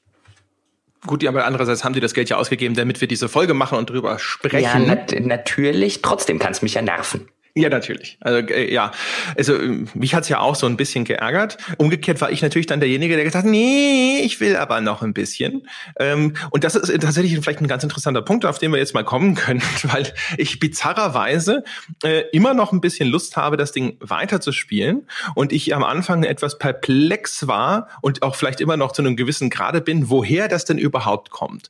Denn wie man jetzt so an dem bisherigen Diskussionsverlauf sicherlich gemerkt hat, ist da einfach so wenig drin, wo man drauf zeigen kann und sagen kann, boah, das ist richtig cool und das macht richtig Spaß. Und tatsächlich ist es so, äh, wenn ich so ein bisschen in mich gehe, dass ähm, dass das dieser Planeten, so enttäuschend es immer wieder ist, für mich trotzdem äh, auf bizarre Art und Weise immer noch seinen Reiz hat. Also es scheint so zu sein, dass einfach diese ganze Idee, ja, der, der ganze Kontext dieses Spiels, dieses ich, ich fliege durchs All und ich bin ein Entdecker und äh, jede Welt ist irgendwie anders und minimal anders, zumindest sind sie ja dann auch alle, ah, das fasziniert mich irgendwo. Also das ist halt es, es zeigt mir zumindest, dass ein Spiel dieser Art in gut äh, wäre wahrscheinlich fantastisch. Und ich kann zum ersten Mal auch wahrscheinlich so richtig nachvollziehen, ähm, warum diese die Star Citizen Bäcker teilweise so fasziniert sind sogar von dem bruchstückhaften Kram, der von dem Spiel bislang existiert, weil man die, die Grundbausteine von etwas erkennen kann, von dem man zumindest sehr stark annimmt, dass man es lieben würde, wenn es denn dann endlich mal wirklich fertig wäre. Und das ist, geht mir so bei No Man's Sky. Ich, ich, ich spiele das und dann fliege ich über diesen Planeten und denke mir so, ach guck mal, was ist denn das da hinten? Und dann, dann, da lande ich jetzt mal und guck mir das an. Und das kann ich machen. Ich kann halt über diesen Planeten fliegen und ich kann mir sagen, ich jetzt, das will ich mir anschauen. Und dann lande ich da und dann kann ich da aussteigen und rumlaufen und guck mir das an und denke mir so, oh, okay, das sah aber von oben ein bisschen cooler aus, ja. Ähm, und denke mir so, boah, wenn sie doch nur nochmal 200 verschiedene Arten von Vegetation reinpatchen würden. Und wenn sie doch nur hinkriegen würden, dass sie noch ganz viele andere Planetentypen haben oder von mir ist auch nur drei, vier andere, die sich dann halt untereinander nochmal rekombinieren lassen und noch ein bisschen mehr valentieren und so. Äh, einfach, dass ich halt häufiger, vielleicht jeden, bei jedem zehnten Planeten, wenn ich da wenigstens aussteige und denke so, boah, was ist das? Das habe ich ja noch nie gesehen. Ähm, oder, oh, das ist das, was ich kenne, aber in der, in diesem Arrangement habe ich es noch nie gesehen ich glaube, ich wäre dann ein echt sehr glücklicher No Man's Sky Spieler. Und so ist es vielleicht e-, eher das Gefühl, ich renne dem diesem Traum noch mal hinterher, äh, weil und da komme ich jetzt endlich zum Punkt, weil das Spiel durch die Größe irgendwo immer noch so eine, so eine kleine Karotte zumindest vor meine Nase hält, weil man sich immer denkt, ja, aber das Ding ist ja so groß und vielleicht versteckt sich ja in diesen Massen an Planeten irgendwo doch noch das eine coole Ding und vielleicht stolper ich ja drüber und vielleicht muss ich nur ein bisschen durchhalten und dann komme ich in einen anderen Teil des Universums und alles ist noch mal ganz anders und super. Äh, äh, verstehen tue ich das, verstehen tue ich das total, weil ich habe es vorher schon mal erwähnt. Mir ging das so damals mit Daggerfall, das ja auch über diese äh, riesige prozedural generierte Welt eben funktioniert hat. Und ähm, das habe ich hunderte von Stunden gespielt. Also deswegen, ich kann ja auch jeden verstehen, für den jetzt das, das, äh, das auf dieser Skala prozedural generierte Erkundungsspiel No Man's Sky äh, tatsächlich faszinierend ist und der da vielleicht 50, 100, 200 Stunden rein versenkt und halt sagt, trotz aller pro objektiven Kritikpunkte und Probleme hat mich das einfach fasziniert. Ähm, äh, dieses Erweckungserlebnis sozusagen bei mir liegt halt schon über zehn Jahre zurück. Ich hatte das halt schon und nochmal braucht man das finde ich nicht, ähm, oder ich brauche das nochmal nicht, weil es mich so unbefriedigt zurücklässt. Das ist so ein bisschen wie, ähm, wie zehn Big Macs vom McDonalds verschlingen. Das ist auf irgendeine dekadente Weise ganz befriedigend, aber hinterher hat man Bauchweh. Und ja, man, man ja. erkennt halt sehr schön, an den Geschichten, die ich erzählen könnte, äh, dass es eigentlich äh, in dem Punkt auch versagt, weil da gibt's einfach sehr, sehr wenige normalerweise würde man ja erwarten, dass das so ein Spiel ist, das dann hinterher auch darüber funktioniert, dass ich hier sitzen könnte und sage, Jochen, oh, gestern, ja, da bin ich auf diesem Planeten gelandet und dann äh, sta äh, stand mein Raumschiff da, keine Ahnung, auf so einem Abhang und ich guckte runter auf ein, ein gelbes Meer äh, auf, und eine lila Sonne versank am Horizont und äh, dann lief diese merkwürdige Kreatur da lang und es war total super und ich fühlte mich wie äh, Christopher Columbus, ja, nicht, dass ich jetzt sagen will, dass Christopher Columbus einen Planeten mit gelbem Wasser entdeckt hätte, aber ähm, und es gibt aber ehrlich gesagt sehr, sehr wenig in der Hinsicht. Es gibt äh, hinterher auch zunehmend Planeten, die haben extreme Witterungsverhältnisse. Und am Anfang denkst du noch so, ah, okay, jetzt ist es total kalt und ich muss hier schnell weg, das ist cool. Aber andererseits transportieren die scheiß Planeten das überhaupt nicht. Dann steht da unten, es sind irgendwie minus 120 Grad und du äh, musst, wenn du nicht das entsprechende Anzug-Upgrade hast, jetzt schnell zurück in dein Raumschiff oder in irgendeine der, eines der Gebäude oder in eine Höhle. Aber es sieht halt nicht so aus. Du hast nicht das Gefühl, du bist jetzt auf Hoth gelandet, ja, und äh, erwartest, dass da gleich ein Towntown um die Ecke äh, biegt, sondern ja, da steht halt irgendwo, dass es richtig kalt ist und es sieht auch ein bisschen so aus, aber es ist jetzt nicht so, dass das Spiel halt irgendwie einen Schneesturm darstellen könnte oder eine richtige Eiswüste oder so. Und dann hast du automatisch schon wieder so einen Bruch zwischen der zwischen dem, was du siehst, also zwischen der visuellen Komponente und dem, was das Spiel dir über diese HUD-Anzeige vermittelt, was denn tatsächlich deine Situation sein soll, angeblich. Und das gibt's dann halt auch mit hohen Temperaturen und mit Radioaktivität und für alles brauchst du dann halt eigene Anzug-Upgrades, die brauchen eigene Slots in deinem begrenzten Inventar und dann fängst halt an, dir schon wieder auf den Keks zu gehen, weil diese Spielmechanik dann ja sogar dem einzigen im Weg steht, was mir gefällt, nämlich dem Entdecken. Weil dann kann ich auf einmal nur noch, keine Ahnung, eine Minute rumrennen, bevor ich hier drohe, an radioaktiver Vergiftung zu krepieren oder zu erfrieren oder sowas. Und dann muss ich halt, bis ich mich dagegen ein bisschen geschützt habe, muss ich halt irgendwie immer schnell Unterschlupf suchen und muss meine Erkundung abbrechen. Und das klingt irgendwo cool, wenn man so denkt, so ja, der Entdecker, der dann halt in so einer feindlichen Umwelt bestehen muss. Aber effektiv ist es halt kacke, weil es einfach nur dazu führt, dass man rausrennt, irgendwelche Ressourcen abbaut, wieder zurückrennt. Rausrennt, irgendwelche Ressourcen abbaut und wieder zurückrennt. Und dann ist es halt auf einmal wieder eher Mühsal und die, dieses, dieses Kopfkino, dieses Rollenspiel, das findet da gar nicht statt. Äh, zu dem Punkt, den du, den du relativ am Anfang jetzt gesagt hast, nämlich den, es müssten sich doch eigentlich so viele coole Geschichten aus so einem Spiel entwickeln und es gibt keine. Das ist aber wieder ich meine, in, in, insofern muss ich noch mal wieder kurz auf den, auf den Anfang unserer Diskussion zurückkommen. Coole Geschichten aus Spielen entstehen ja teilweise oder in der Regel dadurch, dass irgendetwas Zufälliges oder Dynamisches passiert, aber auch immer auf Basis von einer Spielmechanik. Ich wüsste jetzt zum Beispiel auch kein Spiel, auf dem einfach nur coole Geschichten daraus entstanden wären, ähm, äh, die man dann irgendwie weiterträgt, die man im, im Netz liest und sich denkt, boah, das war aber cool, die einfach nur auf so einer visuellen Art äh, basieren oder einfach nur auf irgendwas gesehen zu haben, was man noch nie gesehen hat. Die richtig coolen Geschichten, die aus Spielen entstehen, damit man sich dann auch wirklich dem, dem Ganzen, ähm, damit man so drinsteckt. Und die Sachen, die zum Beispiel aus Civilization, die wir schon ein paar Mal im Podcast erwähnt haben, entstehen, die entstehen immer dadurch, dass eine Spielmechanik sie unterstützt. Und das ist, das ist eben genau das, woran No Man's Sky so kolossal scheitert wenn du würdest auch, glaube ich, nicht dastehen oder du vielleicht schon, aber auch vielleicht nur ein oder zweimal und sagen, oh, das war aber ein cooler Sonnenaufgang äh, da und da über einem gelben Meer mit der lilafarbenen Sonne. Aber da würde ich jetzt selbst das funktioniert als Geschichte nur insoweit, wo ich, wo der Hörer, der sich das dann, indem du das erzählst, davor sitzt und sagt, ja, das war bestimmt ganz hübsch. Aber die richtig coolen Geschichten, wie, keine Ahnung, aus Civilization, wenn das Gandhi ähm, mal wieder äh, den, den roten Knopf nicht schnell genug drücken konnte, die entstehen immer nur, wenn tatsächlich das Gameplay diese Zufallsgeschichten mit irgendeiner Form von spielerischen Mechanik wirklich untermauert. Und da scheitert dann einfach No Man's Sky so so grandios. Also ich finde das Spiel allein schon spannend deswegen, weil es ein so, weil es auf so vielen Ebenen so kolossal scheitert und mit dem Scheitern eigentlich ein ein Mahnmal schafft, wie man diese Sorte Spiel nicht machen sollte. Auch da, also nochmal, also bei dieser ganzen Gameplay-Ebene oder sowas, nur weil ich hier ständig irgendwo sage, ja, aber, heißt das nicht, dass ich dir nicht zustimme.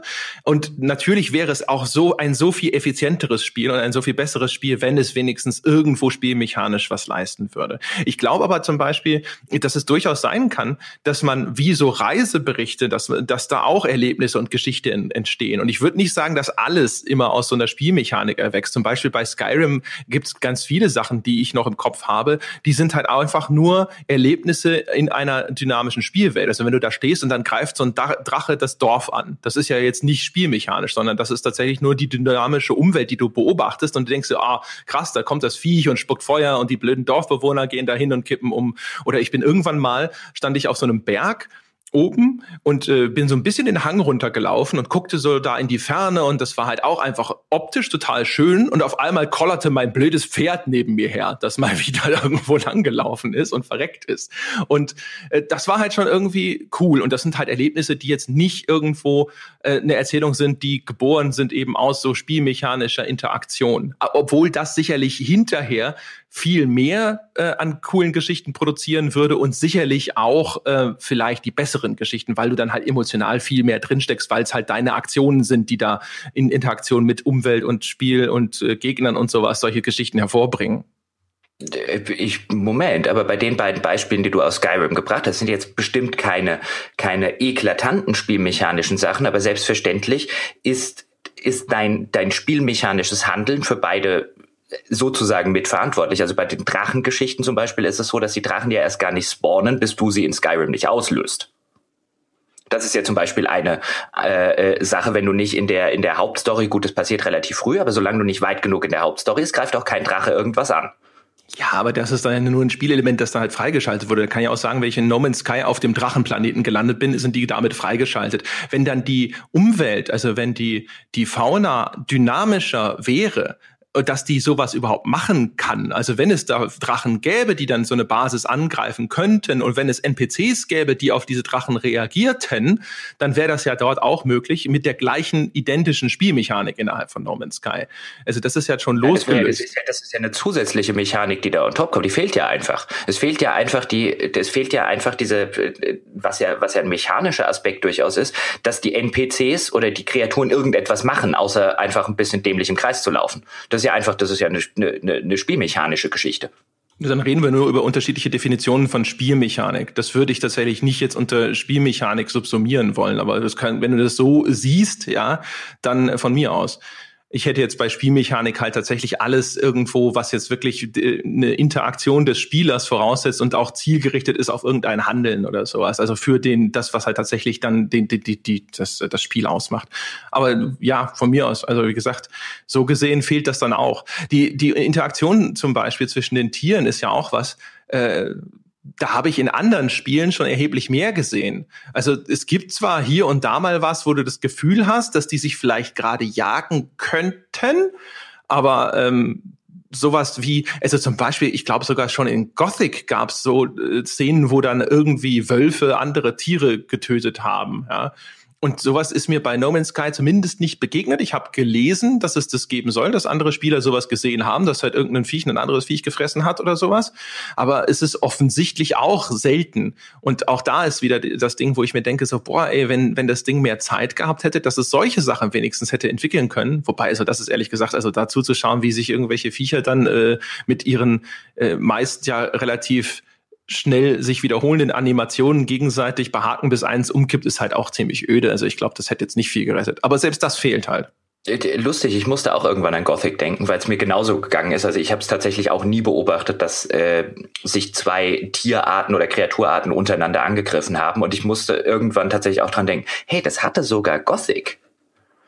Und äh, ja, ich stimme dir dabei zu, wenn man dem, dem dritten Wolf dabei zuguckt, wer irgendwie ein Schwein reißt oder ein, ein Schaf reißt, dann ist das nicht mehr besonders interessant. Aber es tut so viel für die ganze Immersion, dass es überhaupt da ist. Und wenn man das das erste Mal beobachtet und allein das Wissen, dass es existiert, tut viel mehr für die Immersion. Und No Man's Sky ist jetzt zum Beispiel so ein Musterbeispiel dafür, für ein Spiel, in dem ich mich auf dem Papier, das auf dem Papier sehr immersiv sein sollte, de facto es aber nicht ist. Also ich hab, fühlte mich da nie in irgendeiner Form eine, eine besondere Immersion in der Spielwelt oder auf diesem Planeten, auf dem ich jetzt bin. Es ging mir tatsächlich die meiste Zeit eher so, dass ich, nachdem ich einmal so grundlegend verstanden hatte, wie das Spiel funktioniert, dass ich ziemlich gelangweilt von äh, Punkt A nach Punkt B gelaufen bin. Weil dazu kommt ja noch, und das finde ich so eine, finde find ich so eine unverständliche Designentscheidung. Also es sind so zwei Designentscheidungen, die ich unverständlich finde. Relativ am Anfang oder ganz am Anfang reparierst du ja deinen Scanner. Und sobald du den Scanner repariert hast, kannst du den einfach per Tastendruck auslösen und er markiert sozusagen so als harte Elemente auf deinem Bildschirm Mineralvorkommen, äh, besondere Items, die in der äh, Gegend rumliegen und so weiter und so fort. Es funkt also das Spiel, wo Erkunden und Entdecken auf einer fremden Welt im Mittelpunkt stehen sollte, wird so ein bisschen wie so ein Ubisoft Open World Spiel. Ich krieg einfach alles auf der Map angezeigt, auch wenn es jetzt keine Ingame Map gibt, sondern das halt sozusagen als HUD-Elemente eingeblendet wird. Aber ich krieg diese kleinen Symbolchen, die, sie, die du halt bei so Ubisoft Spielen dann einfach auf der Ingame Map finden würdest, die krieg ich halt eingeblendet äh, und der ganze Erkundungsaspekt Aspekt wird schon quasi nebensächlich würde ich jetzt nicht sagen, aber er wird so rudimentär dadurch, dass ich einfach nur noch die Symbole abklappe. Es gibt, wenn ich vor der Höhle stehe und ich drücke diese C-Taste und äh, dies glaube ich ist, ähm, und der Scanner zeigt nichts an, gibt es keinen Grund in diese Höhle reinzugehen. Und die, diese diese Designentscheidung, ich verstehe ja, warum sie es machen, ähm, weil sich vielleicht sonst zu viele Spieler aus ihrer Sicht äh, in dieser Weite der Planeten äh, verloren hätten. Aber das funktioniert für mich, also ich ertappe mich dann irgendwann dabei, dass ich einfach nur noch diese Hotspots abklappere, die mir der Scanner zeigt. Das ist so einerseits eine, eine finde ich, sehr seltsame Designentscheidung, die letztlich dafür sorgt, dass alles noch mehr zur Routine wird, als es ohnehin schon ist, weil es eben nicht so ist, oh, was gibt's denn da vorne auf dem Berg? Weil ich weiß, das gibt es nicht, sonst hätte es mir der Scanner angezeigt. Der zweite Punkt ist, dass es bei Entfernungsangaben über Zeit funktioniert. Das heißt, ein normales, in Anführungszeichen, Open-World-Spiel würde jetzt sagen, ein GTA oder ein Assassin's Creed oder ein Watch Dogs oder was auch immer, wenn ich ans andere Ende des Planeten will oder wenn da drüben irgendwie was Besonderes ist, dann zeigt's mir, was weiß ich, in 2000 Metern bin ich da. Und dann läuft halt dieser Meter-Counter runter. Was No Man's Sky macht und was insbesondere im Weltraum dann tatsächlich wie ich finde, beinahe schon albern wird, ist es operiert über Zeit. Das heißt, ich weiß, ich muss jetzt zwei Minuten lang über, den, über die Planetenoberfläche latschen, bis ich da drüben bin. Oder ich bin im Weltall und ich weiß, bis ich an der Raumstation ankomme, dauert das jetzt 90 Sekunden. In der Zeit gibt's auch spielerisch nichts zu tun, wenn ich da jetzt einfach nur hin will, weil es gibt ja auch keine Quick-Travel-Funktion.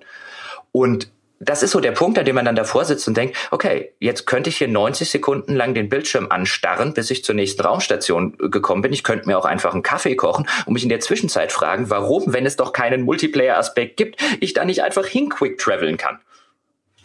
Ja, da hatten wir ja schon auch mal kurz drüber gesprochen. Ich finde es auch eine merkwürdige Entscheidung, vor allem das mit der Zeit. Ich glaube, es wäre tatsächlich einfach nur cleverer gewesen, dann eine Distanzanzeige zu machen, die runtertickt, anstatt diese Zeitanzeige, einfach aus psychologischen Gründen, weil du manchmal hast du ja auch wirklich sowas wie, okay, das dauert jetzt vier Minuten. Und das ist dann so ein, oh Gott, Moment, wo du so denkst, nein, ich will gar nicht. Ähm, das mit dem Scanner, ha, ich weiß nicht, also ehrlich gesagt, ich weiß nicht, ob das, äh, ob das nicht tatsächlich dann, weil weil es weil es so dürftig ist, was du da finden kannst, ob das nicht tatsächlich ohne den Scanner vielleicht sogar noch eher so hä, wäre, so nach dem Motto, jetzt muss ich also auch noch um diesen Planeten rumkurven, um dann äh, bei jeder Struktur zu landen, nur um festzustellen, dass es wieder eine von denen ist, die mir gar nichts bringen.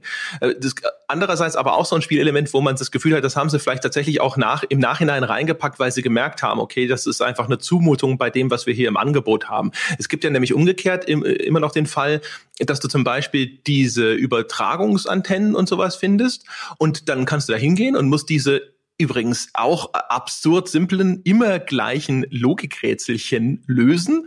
Und dann sagt es dir zum Beispiel, du kannst ja dann sogar aussuchen, ja, möchtest du jetzt hier einen Außenposten äh, finden oder möchtest du halt, keine Ahnung, zu einem mysteriösen Signal fliegen? Und das sind so vier verschiedene Optionen, wo du sehr schnell genau weißt, welche bringt dir hinterher was. Ja, es gibt ja zum Beispiel diese Handelsposten und wenn du jetzt gerade zum Beispiel irgendein Material zukaufen möchtest, dann sagst du halt, okay, sag mir, wo der nächste Handelsposten ist, dann zeigst du dir das an äh, und dann fliegst du da halt hin. Und das kann aber halt auch schon ein paar Minuten entfernt sein. Und dann denkst du, äh, na gut, aber ja, bevor ich jetzt halt äh, das Zeug irgendwo auf dem Planeten zusammensuche, hoffe ich eher, dass ich das dort einkaufen kann. Ähm, deswegen, also ich glaube halt zwar, dass der, ich verstehe schon, was du sagst, ich glaube aber im Endeffekt wäre das ohne den Scanner, so wie es halt jetzt ist, wäre es halt blöd. Ich glaube aber psychologisch ist es halt ein Fehler gewesen, einfach eine Zeitanzeige zu nehmen und ich hätte halt eher eine Distanzanzeige genommen. Das ist eine merkwürdige Entscheidung in dem, in dem Kontext wie es überhaupt ja auch eine ganze Reihe von äh, seltsamen Sachen hat. Also finde ich zumindest. Also auch die, das Flugverhalten der Raumschiffe zum Beispiel. Es gibt ja eine unsichtbare Barriere über der Planetenoberfläche. Also du kannst dein Raumschiff ja gar nicht irgendwie jetzt in den Boden rammen ungespitzt und du kannst vor allem nicht, was ja eigentlich ganz cool gewesen wäre, so ultra-Tiefflüge äh, machen, wo du so ganz knapp über den Baumwipfeln oder sowas, weil das blöde Ding dreht dann immer ab und du hast dann sogar hinterher so, äh, so KI-Dogfights, ähm, wo zumindest für mein Gefühl die KI eine andere Barriere hat als ich und die fliegt dann so ein bisschen unterhalb von mir und ich kann die aber gar nicht mehr richtig äh, anvisieren oder richtig fassen, weil für mich diese unsichtbare Mauer im Weg ist. Äh, äh und da denke ich mir auch so, warum machen sie das? Also ja, wenn du das Ding halt crasht, wie machen sie dann weiter mit dem Spiel? Ja, aber ich meine, du kannst ja auch so sterben. Also, und dann würdest du halt auch so einen nächsten Rücksetzpunkt. Das ist halt auch so ein Ding. Ich vermute mal, dass das vielleicht technische Gründe gehabt haben muss, warum sie das eingebaut haben. Aber es ist halt echt seltsam. Äh, ich würde noch mal gern zurück auf den Scanner kommen, weil der, finde ich, so exemplarisch äh, deutlich macht, ähm, was No Man's Sky ganz fundamental an Herz oder an Seele fehlt. Weil ich stimme dir ja zu, ohne den Scanner wäre es tatsächlich so wie es aktuell designt ist, ähm, wahrscheinlich tatsächlich problematisch. das liegt aber weniger daran, dass so ein, dass so ein Erkundungsspiel notwendigerweise so ein, so ein Scanner-Element und so ein Map-Element letztlich und ein Hotspot-Element brauchen würde, sondern das liegt daran, dass No Man's Sky von Grunde auf nicht als Explorationsspiel designt ist. Es will zwar unbedingt eins sein, aber das Spiel funktioniert so nicht. Weil würdest du spielerisch ein Explorationsspiel machen wollen würden, dann würdest du operieren müssen und dann beißt sich das natürlich wieder mit dem tollen prozedural generierten Ansatz. Aber es sollte eigentlich so sein, du landest irgendwo auf einem fremden Planeten und dann guckst du dich um und dann denkst du dir, dann ladest du ja oder dann denkst du ja, wie würde ich reagieren, wenn das mir tatsächlich passieren würde?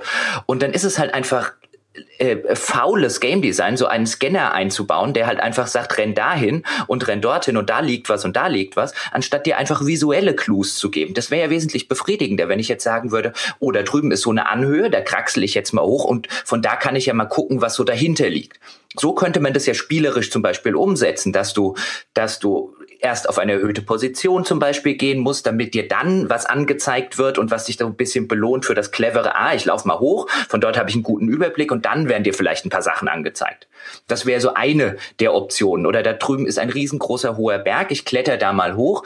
Ähm, und dort ist am Ende vielleicht irgendwas. Also über diese, diese visuellen Hilfsmittel zu, zu operieren oder über die rein organischen Sachen, dass man eben nicht wieder denkt, ich handle wie in einem Spiel, ich habe da meinen Scanner und dann klappere ich die angezeigten Punkte ab, sondern tatsächlich denkt, wie wenn man tatsächlich, wenn man wirklich ein äh, Forscher oder ein, ein, ein Reisender auf fremden Planeten wäre, wo man äh, sich sagt, ich gehe jetzt eben mal in diese Höhle oder ist da drüben irgendwo ein Fluss oder ist da hinten vielleicht ein Meer und guck mir das alles an ähm, so würde das Spiel, finde ich, besser funktionieren. Also es ist spielmechanisch kein Explorationsspiel. Es ist sogar de, de, das Gegenteil eines Explorationsspiels, weil es keine Exploration keine tatsächliche spielerische gibt. Dir wird ja immer angezeigt, wo du als nächstes hinlaufen musst, wenn du X, Y oder Z machen willst. Es gibt ja keinen Grund, in eine andere Richtung zu laufen. Ja, also, ja, zumindest zu einem gewissen Grad. Also du siehst ja nicht genau, was da ist, sondern welche Art von Ressource das ist. Und dann kannst du natürlich dann auch da ankommen und du willst jetzt hier dieses Iridium oder was das ist und stellst fest, so, ah, verflixt, das ist jetzt aber Platin oder irgendein anderer Quatsch. Ähm, aber auch da, du läufst natürlich dann halt die grünen Icons ab, bis du das gefunden hast, was du suchst, oder die blauen oder die, die roten oder was auch immer. Ja, also, du, du, kannst ja, du kannst ja ganz kurz noch, du kannst ja nicht mal, was ich ja auch toll fände, du läufst um irgendeine Ecke und wow, ich stehe plötzlich in irgendeiner Aliensiedlung. Nein, auch die wird dir ja schon auf der Karte angezeigt oder auf dem auf der äh, in deinem Sichtbereich. Vielleicht nicht als Aliensiedlung, aber du weißt ja anhand der Fragezeichen, die dann angeblendet werden, da ist irgendwas Besonderes. Und schon das nimmt völlig diesen Überraschungseffekt raus. Ich laufe über eine Bergkuppe und plötzlich äh, liegt vor mir irgendeine Aliensiedlung oder sonst irgendwas. Das ist ja schon rausgenommen. Ich weiß ja, da ist jetzt irgendwas Besonderes.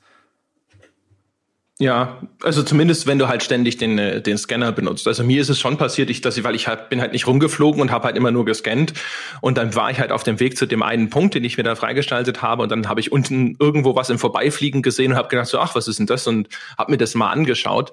Also theoretisch ist halt wieder so einer dieser Fälle, wo, äh, wo wir ja immer sagen, also dass äh, wenn der Spieler eine etablierte Mechanik im Spiel ja freiwillig nicht anwenden muss, damit äh, damit mit solche Effekte zutage treten, dann ist es natürlich schlecht designt. Also insofern will ich da gar nicht wobei widersprechen. Das, wobei das keine freiwillige Mechanik, Mechanik ist, weil die Fragezeichen werden dir immer angezeigt. Da musst du den Scanner nicht benutzen. Äh, ist das wirklich so? Ich yes. meine aber schon über Dinge Ach geflogen zu sein, wo kein Fragezeichen aufgeploppt ist. Also da wäre ich also, mir nicht 100% sicher. Also die, die wirklichen, sozusagen die wirklichen Sehenswürdigkeiten auf dem Planeten, wie zum Beispiel so eine Aliensiedlung, die werden dir von vornherein angezeigt. Also da hast du dann diese grünen Fragezeichen-Buttons. Äh, und äh, wenn du da ja sozusagen mit dem, mit dem zentrierten äh, Sichtfeld draufgehst, wird dir auch die Zeit angezeigt, wie lange es noch dauert, bis du dorthin gelatscht bist. Vielleicht sind es dann nur die kleineren Sachen. Also ich bin der Meinung, es gibt Sachen, da fliegst du nur vorbei und merkst dann, da ist was und da war jetzt kein Fragezeichen. Vorher kann sein, dass das halt vielleicht für diese größeren Sachen, die du dann halt auch dann äh, an diesen Stationen dann vielleicht äh, die, Markierung freischalten kannst, dass das dann automatisch auch passiert, wenn du da in der Nähe vorbeifliegst.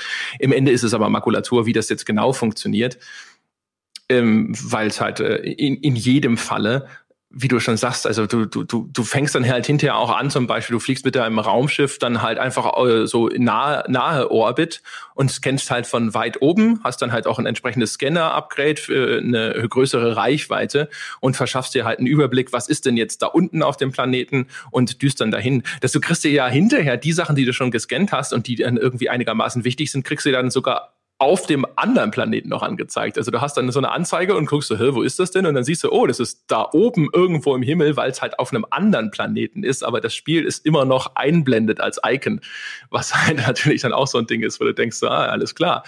Ähm, das ist sogar so interplanetare äh, Icon-Flut, die da auf dich hereinstürzt. Es ist also, ja, wie du, wie du schon sagtest. Also, äh, und der Teil, der dann halt eben wirklich insofern Erkundung oder Erforschung voraussetzt, ist dann halt echt nicht so wahnsinnig zufriedenstellend, weil du halt dann denkst, ich brauche halt jetzt das, um weiterzukommen. Wo ist es? Das ist es nicht, das ist es auch nicht. Also, es wirkt aber halt insgesamt wie ein Spiel. Ehrlich gesagt, das lange Zeit Probleme damit hatte, überhaupt eine Spielmechanik zu finden. Ich meine mich auch zu erinnern, dass das in der Entwicklungsgeschichte deutlich wurde, auch anhand von Aussagen von Entwicklern. Am Anfang wurde es vorgestellt und dann war das halt das Spiel mit diesem riesigen Weltraum. Und dann äh, meine ich mich zu erinnern an Aussagen, ich glaube, äh, von den Entwicklern selber, dass sie da saßen und sagten, ja, und jetzt gucken wir mal, was wir da überhaupt so an Spielmechanik unterbringen und was das für eine Art Spiel ist. Ich habe das Gefühl, sie hatten erst diese Technik und dann hatten sie große Probleme, irgendwie da Spiel reinzudrücken. Und das merkt man, finde ich, auch alles, oder zumindest habe ich das Gefühl an allen Ecken und Enden, dass da halt äh, so merkwürdige Aufgabenstellungen reingestopft wurden. Also wie zum Beispiel die Unterteilung, für was man alles blöde Ressourcen benötigt. Es gibt ja zum Beispiel diese Launch Thruster, äh, mit denen du abheben kannst. Und die haben quasi so, die brauchen eigenes Benzin, wenn du so willst. Also halt, damit du mit dein Raumschiff wieder starten kann, wenn das Ding leer ist, musst du zum Beispiel eine Ressource sammeln. Ist aber dann wieder, und damit du aber wirklich dann quasi da diese, diese, wie heißt denn das? Ah, egal, Hyperraumgeschwindigkeit oder sonst was aufnehmen kannst.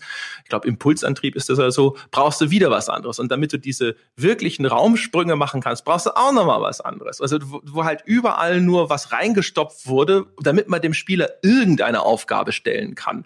Aber alle brechen dann halt runter auf irgendwelches Ressourcen sammeln und das Craften von irgendwelchen Gegenständen, damit du halt irgendwie weiterkommen kannst. Und das ist halt einfach mühselig dann am Ende. Ja, es arbeitet, also ich finde es nicht nur am Ende, es arbeitet, finde ich, schon, schon in den ersten Stunden äh, mir zu sehr in Arbeit aus, weil, finde ich, halt erkennbar ist, dass das letztlich das, äh, das, das einzige Gameplay-Element ist, was sozusagen ähm, der Progression ein bisschen im Weg steht. Und dann, man ja, merkt ja zum Beispiel, man, ganz kurz noch, man merkt ja zum Beispiel auch an den Sachen, ähm, wie dem begrenzten Inventar, sowohl das du hast, als auch das das Raumschiff hat, für das es gar keinen spielerischen Grund gibt. Das halt einfach nur da ist, weil ansonsten überhaupt keine Form von Herausforderung oder nur ganz wenig Form von Herausforderung existierte. Und es ist einfach nur ein Hindernis, das dir hingeworfen wird, um dir das Leben schwerer zu machen. Aber es wird nie in irgendeiner Form spielerisch sinnvoll eingesetzt, zumal du ja auch jederzeit Sachen aus deinem Inventar zurück in dein Raumschiff beamen kannst. Es ist halt einfach nur da, damit du irgendwann da sitzt und sagst, okay, jetzt muss ich wieder 30 Sekunden zu irgendeiner Raumstation fliegen, um das und das zu verscherbeln, damit ich wieder genug Platz im Inventar habe. Das ist halt einfach nur so ein Nervspielelement. Das ist so ein bisschen, als würdest du ein Diablo nehmen und würdest keine Town Portal Scrolls einführen, sondern den Spieler immer wieder dazu zwingen, zum Verkaufen an die Oberwelt zu latschen. Ja, es ist halt tatsächlich äh, ja, also ehrlich gesagt, erinnert mich so ein bisschen an die Free-to-Play-Spiele, die auf so Komfortfunktionen setzen, äh, weil der Teil des Spiels, der am attraktivsten ist, nämlich einfach halt rumzufliegen und sich an, äh, anzuschauen, was es so gibt und dann halt vielleicht auch weiterzukommen in das nächste Planetensystem, da werden Hürden aufgebaut und du musst halt mühsamen Scheiß erledigen, damit du endlich wieder mit dem weitermachen kannst, was dir am besten gefällt und was zumindest mir ja auch dann äh, am Ende ein bisschen Spaß gemacht hat.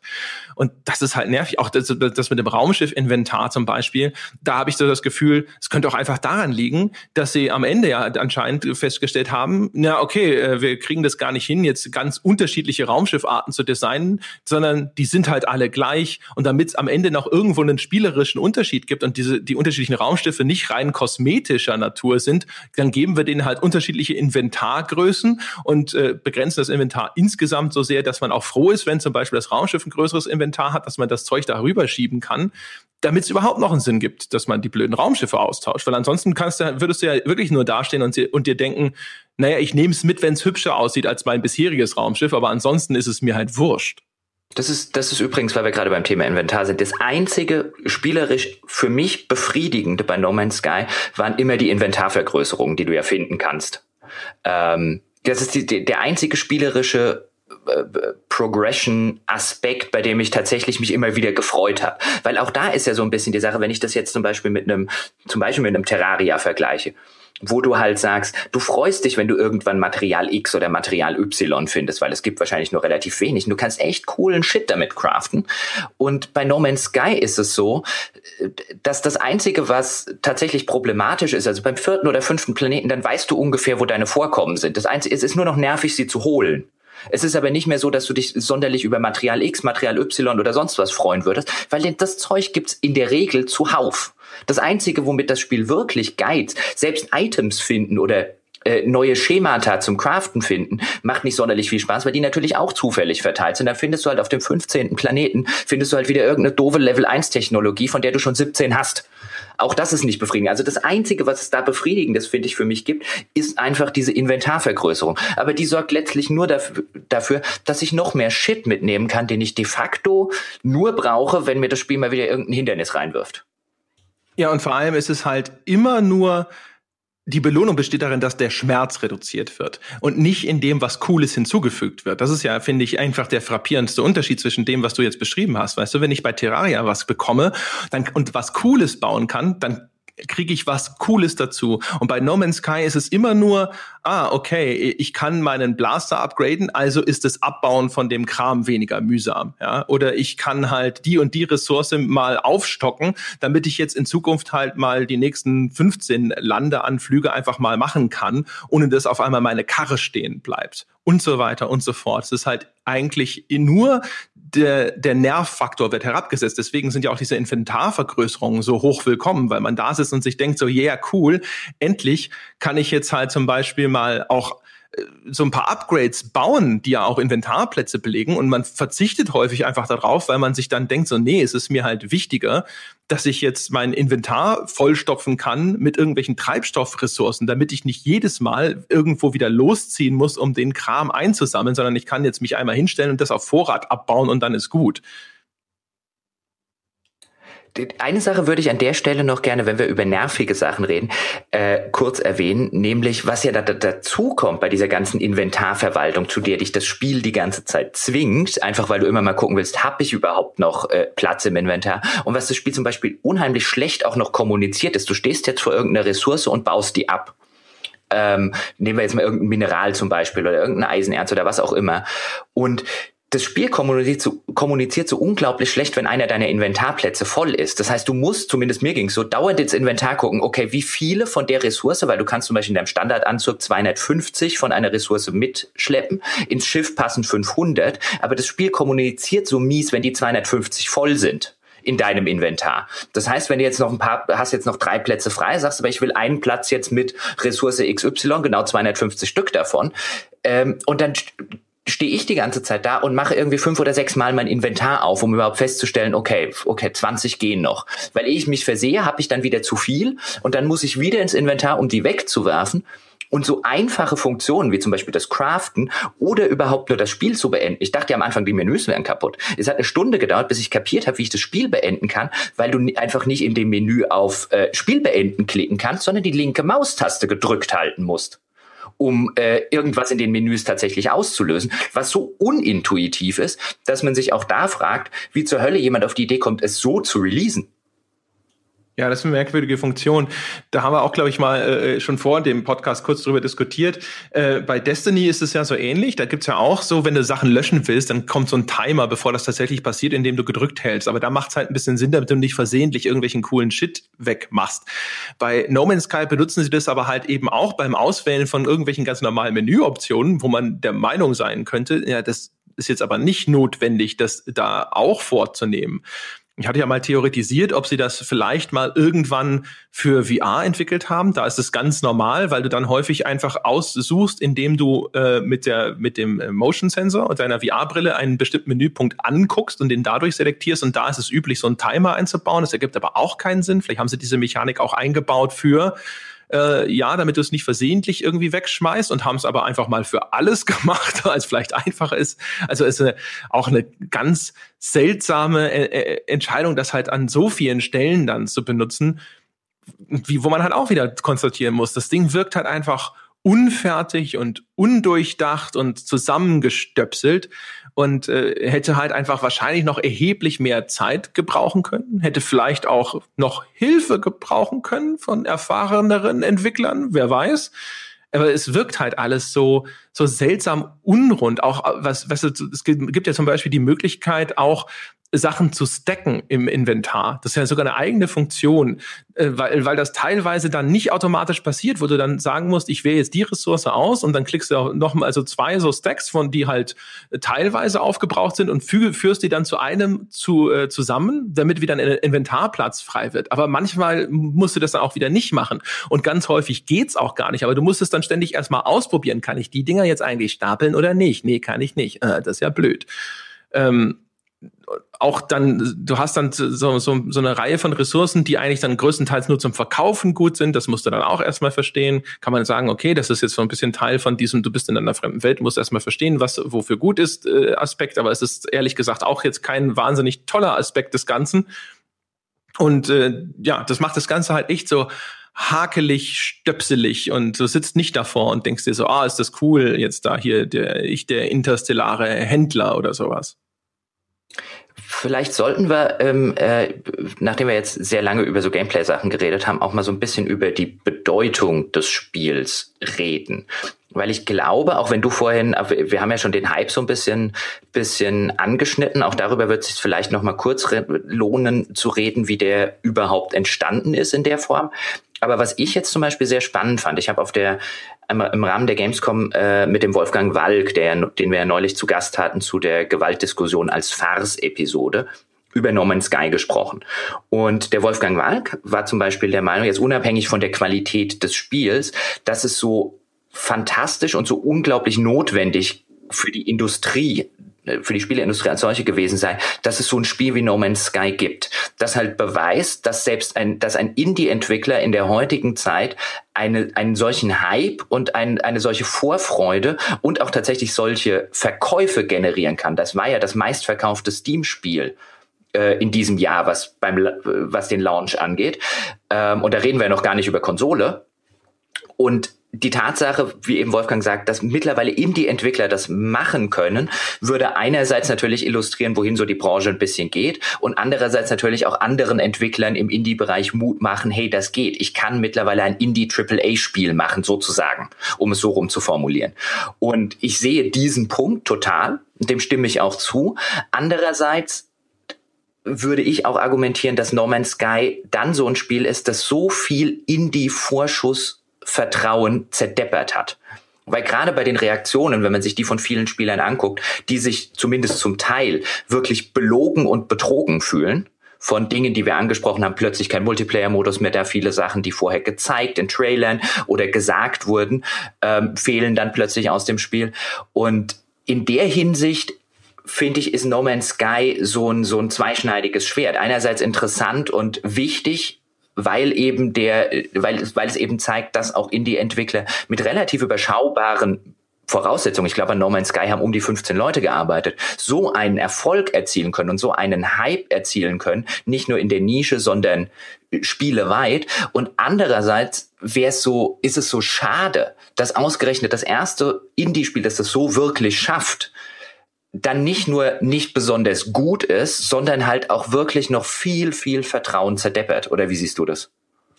würde da ehrlich gesagt auch in Teilen widersprechen wollen. Erstens, wie stark gilt es noch, weil das Ding über die Sony Promotion Maschinerie gelaufen ist? Also natürlich ist es vielleicht immer noch ein kleines Indie-Studio, das das Ding entwickelt hat, aber das ist, äh, finde ich, dann äh, nochmal eine ganz andere Qualität, weil das äh, eben als ein größerer Sony PlayStation-Titel die ganze Zeit äh, vermarktet wurde. Dann würde ich auch sagen, da gab es schon andere Titel, die das unter Beweis gestellt haben. Jetzt von mir aus nicht in der gleichen Größenordnung, aber sowas wie Braid zum Beispiel, was ja dann auch quer durch die Presse gegangen ist, was sich auch, glaube ich, über eine Million Mal verkauft hat oder so. Oder von mir aus Limbo und so weiter und so fort. Also ja, aber das ist, also das ist aber ganz kurz mal, aber das ist nicht mal, also ich meine, da bist du mit, ist vielleicht nicht in der gleichen Größenordnung. Also da reden wir halt über Größenwelten, die dazwischen liegen. Und ich meine, was, was Wolfgang dann so ein bisschen natürlich meinte, ist, ähm, äh, auch was das Spielerische angeht, nenn mir ein anderes 15 Mann Projekt, jetzt vielleicht mal abgesehen von sowas wie Minecraft und vielleicht auch sowas wie Terraria, aber auf so einer ähm, was dann ja auch erst später zum Beispiel auf Konsolen wirklich portiert wurde und da ein Erfolg war. Also wirklich so ein Triple-A-Spiel von 15 Mann, das ist relativ neu. Das gab's vorher nicht. Und ein Limbo oder einen, einen Braid, die haben nicht mal in der, die haben nicht mal auf dem gleichen Planeten gespielt. Natürlich sind die durch die Presse gegangen und waren für ihre Sachen vergleichsweise erfolgreich. Und ich will den Erfolg auch gar nicht absprechen, aber bei No Man's Sky ähm, reden wir halt einfach von einer völlig neuen Dimension. Wissen wir das denn schon? Wollen wir mal abwarten, wie die Verkaufszahlen hinterher aussehen, weil du mal irgendwo in einer Woche bei Steam oben warst, da gab es ganz andere und wenn die Woche schwach ist oder sowas, gehören da jetzt nicht so irrsinnige Verkaufszahlen hinterher dazu. Da wäre ich erstmal noch ein bisschen vorsichtig. Und die anderen Titel, die ich genannt habe, die haben es halt wenigstens aus eigener Kraft geschafft und nicht über einen Publisher. Das finde ich das viel wichtigere Signal, dass sie es geschafft haben, einfach so ein kleines Indie-Spiel irgendwo hinzusetzen und trotzdem so einen Erfolg zu haben und dann auch noch so, dass die Studios, die das gemacht haben oder die, die Personen Personen teilweise sogar nur, dann erstmal damit so finanziert waren, dass sie drei, vier Jahre an ihrem nächsten Herzensprojekt arbeiten konnten, wie sie wollten.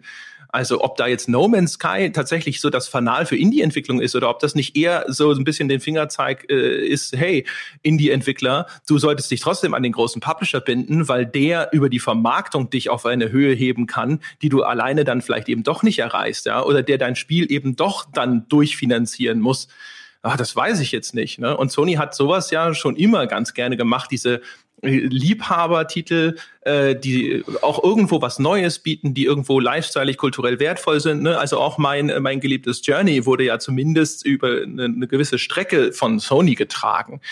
Äh, weiß ich nicht, ob ich da zustimmen würde halt. Dann würde ich dich allerdings raten, dich da ein bisschen schlau zu machen, was die Zahlen angeht. Nämlich nach allen Zahlen, die man zumindest jetzt weiß. Also zum Beispiel in Großbritannien war es der zweit äh, meist, also das zweitmeistverkaufte Launch-Spiel der PS4 ever.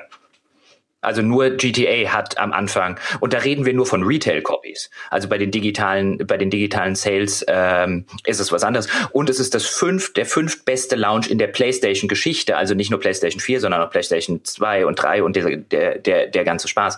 Reden wir jetzt über Großbritannien. Guck dir die Spielerzahlen auf Steam an. Da kommt kein anderer PC-Release der letzten Jahre ähm, der letzten Jahre, da kommt auch übrigens kein Fallout und kein Witcher oder so dran, wie viele Leute auf, äh, bei Steam gerade No Man's Sky spielen oder zumindest das nach Launch gespielt haben. Also das ist der mit Ab einer der mit Abstand größten Spiele-Lounges aller Zeiten. Ich glaube, das unterschätzt du da gerade sehr massiv.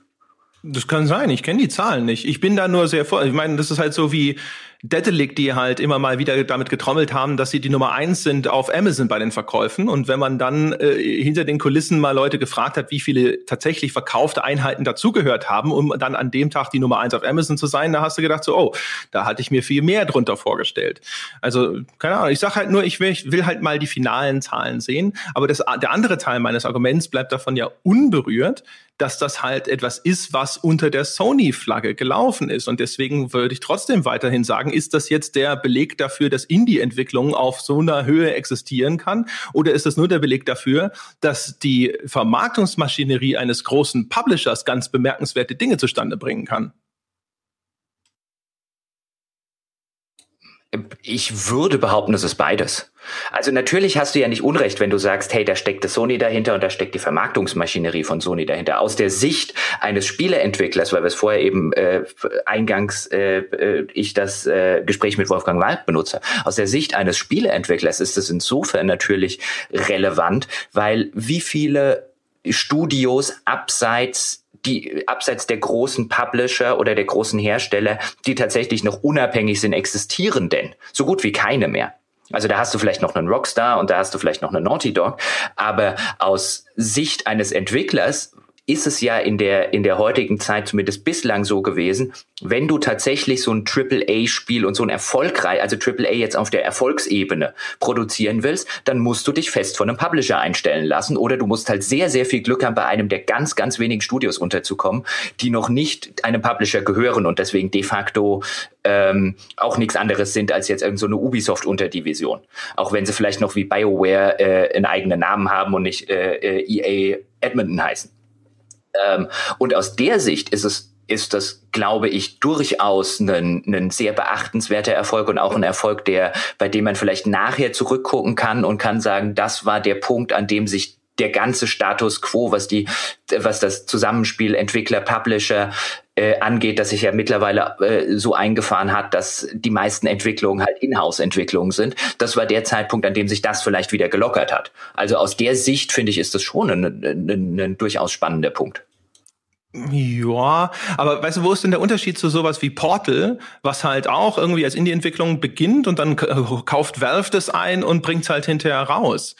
Also ist das denn tatsächlich noch das Gleiche, als wenn das halt ein Indie-Studio tatsächlich alles selber rausbringt? Oder was halt der, der, der, der, Unterschied von der Unterschied von Portal ist, dass Portal überhaupt nur deswegen so erfolgreich war, weil Valve clever genug war, es zusammen in einer Orange Box mit Half-Life äh, äh Episode 2 auf den Markt zu werfen. Hätte hätte hätte Valve das so nicht gemacht, würde ich bis heute argumentieren, dass Portal so brillant wie es ist, nicht mal ansatzweise der Erfolg geworden wäre und der, der auch die, die kulturelle Reichweite erreicht hat, die es, die es heute hat. Ja, aber es ist ja auch eine Vermarktungsstrategie eines größeren Partners und nicht irgendwo der Beleg dafür, dass Indie-Spiele sowas aus sich heraus schaffen können. Ne? Es ist eine Vermarktungsstrategie, aber es ist eine völlig andere Dimension, um zu sagen, hier ist, hier hast du eine No Man's Sky, das ist alleine so stark, dass ein Sony sich dahinter stellt und seine Marketingmaschinerie anwirft, oder ob du einen Portal hast, von dem Valve gesagt hat, hey, das ist einfach nicht gut genug, um das, also, also nicht gut, nicht im qualitativen Sinne, oder das ist nicht, nicht aufregend genug, um das alleine zu verkaufen sondern das müssen wir zusammen mit Half-Life äh, unter das Volk jubeln, weil die Qualität ist da und wir, wir ahnen, dass es erfolgreich und, und gut rezipiert wird, aber alleine kauft das keiner. Das ist ein hoher qualitativer Unterschied, gerade wenn wir über Indie-Spiele reden, als wenn, wenn Sony jetzt sagt, das ist alleine stark genug, um unsere ganze um unsere ganzen Marketingmechanismen anzuwerfen und das Ding millionenfach zu verkaufen. Das ist relativ neu. Also ich wüsste jetzt kein anderes Indie-Spiel, bei dem das bislang stattgefunden hat. Wenn du das Vertrauen des Publishers äh, da mit einbeziehst, okay. Wobei, pff, ich meine, das ist natürlich auch so ein Ding, weißt du, denn da, Sony hat das, hat das äh, eingekauft und dann äh, werden sie ja natürlich auch, vielleicht haben sie nicht auch von Anfang an gesagt, das ist das Ding und das machen wir jetzt riesengroß, weil da, da glauben wir so stark dran, sondern vielleicht haben sie auch erstmal auf Sparflamme angefangen und dann haben sie gesehen, wie sich das entwickelt und haben sich gedacht, so, ey, das ist offensichtlich ein Konzept, ein Traum, eine Vision, die sich super verkaufen lässt. Und das, äh, da stecken wir jetzt ein bisschen mehr Geld rein, oh, es läuft noch besser und haben das dann halt langsam hochgedreht. Und das hat so eine Eigendynamik entwickelt. Und man könnte sagen, hat No Man's Sky hat vielleicht genau so einen Sweet Spot getroffen, dass es halt eben genau die Art von Spielfantasie angesprochen hat, für die es noch irgendwo keinen wirklichen Markt gegeben hat oder nichts Vergleichbares gegeben hat, was ja dann auch genau bei mir dazu geführt hat, dass ich das so faszinierend fand. Und dann würde ich aber halt auch sagen, vielleicht ist das halt eher so ein Einzelfall, wo halt ein Entwickler genau den Nerv getroffen hat mit dem, was er versprochen hat. Nicht mit dem, was er abgeliefert hat, aber immerhin mit dem, was er versprochen hat. Da ist es dann auch wieder vergleichbar mit Star Citizen, was ja eigentlich auch eine Indie-Produktion ist, wenn auch keine 16-Mann-Indie-Produktion. Also da bin ich bei dir. Was, also was, was Star Citizen echt gut geschafft hat und was da, äh, Star Citizen sag ich schon, so rum. Was No Man's Sky sehr gut geschafft hat und was das Citizen ja immer wieder schafft, ist, das ist den Traum zu verkaufen. Also No Man's Sky hat ja den Traum von dem perfekten Weltraumerkundungsspiel verkauft. Während Star Citizen verkauft ja, würde ich argumentieren, noch einen Traum oben drüber. Es verkauft einfach das perfekte Weltraumspiel.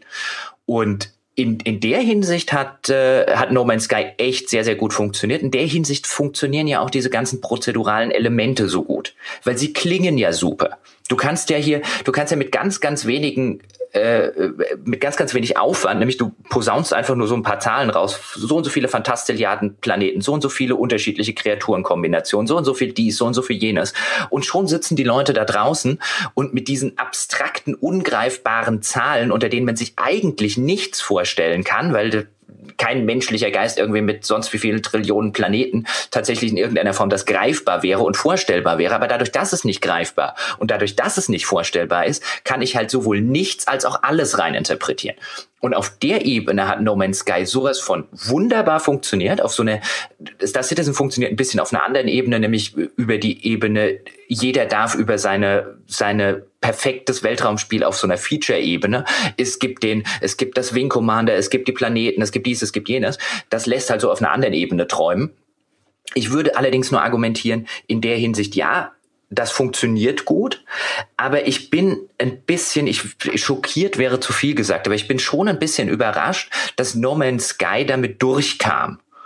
In der Hinsicht, dass es eigentlich genug Leute, ob jetzt in der Presse, ob jetzt in der Öffentlichkeit geben hätte müssen, die da mit einer sehr großen Skepsis an die Sache rangehen, weil No Man's Sky eigentlich was versprochen hat, was schon viele versprochen haben davor und immer kolossal gescheitert ist also da wären wir wieder bei der anfänglichen Diskussion über diese prozedurale Generierung.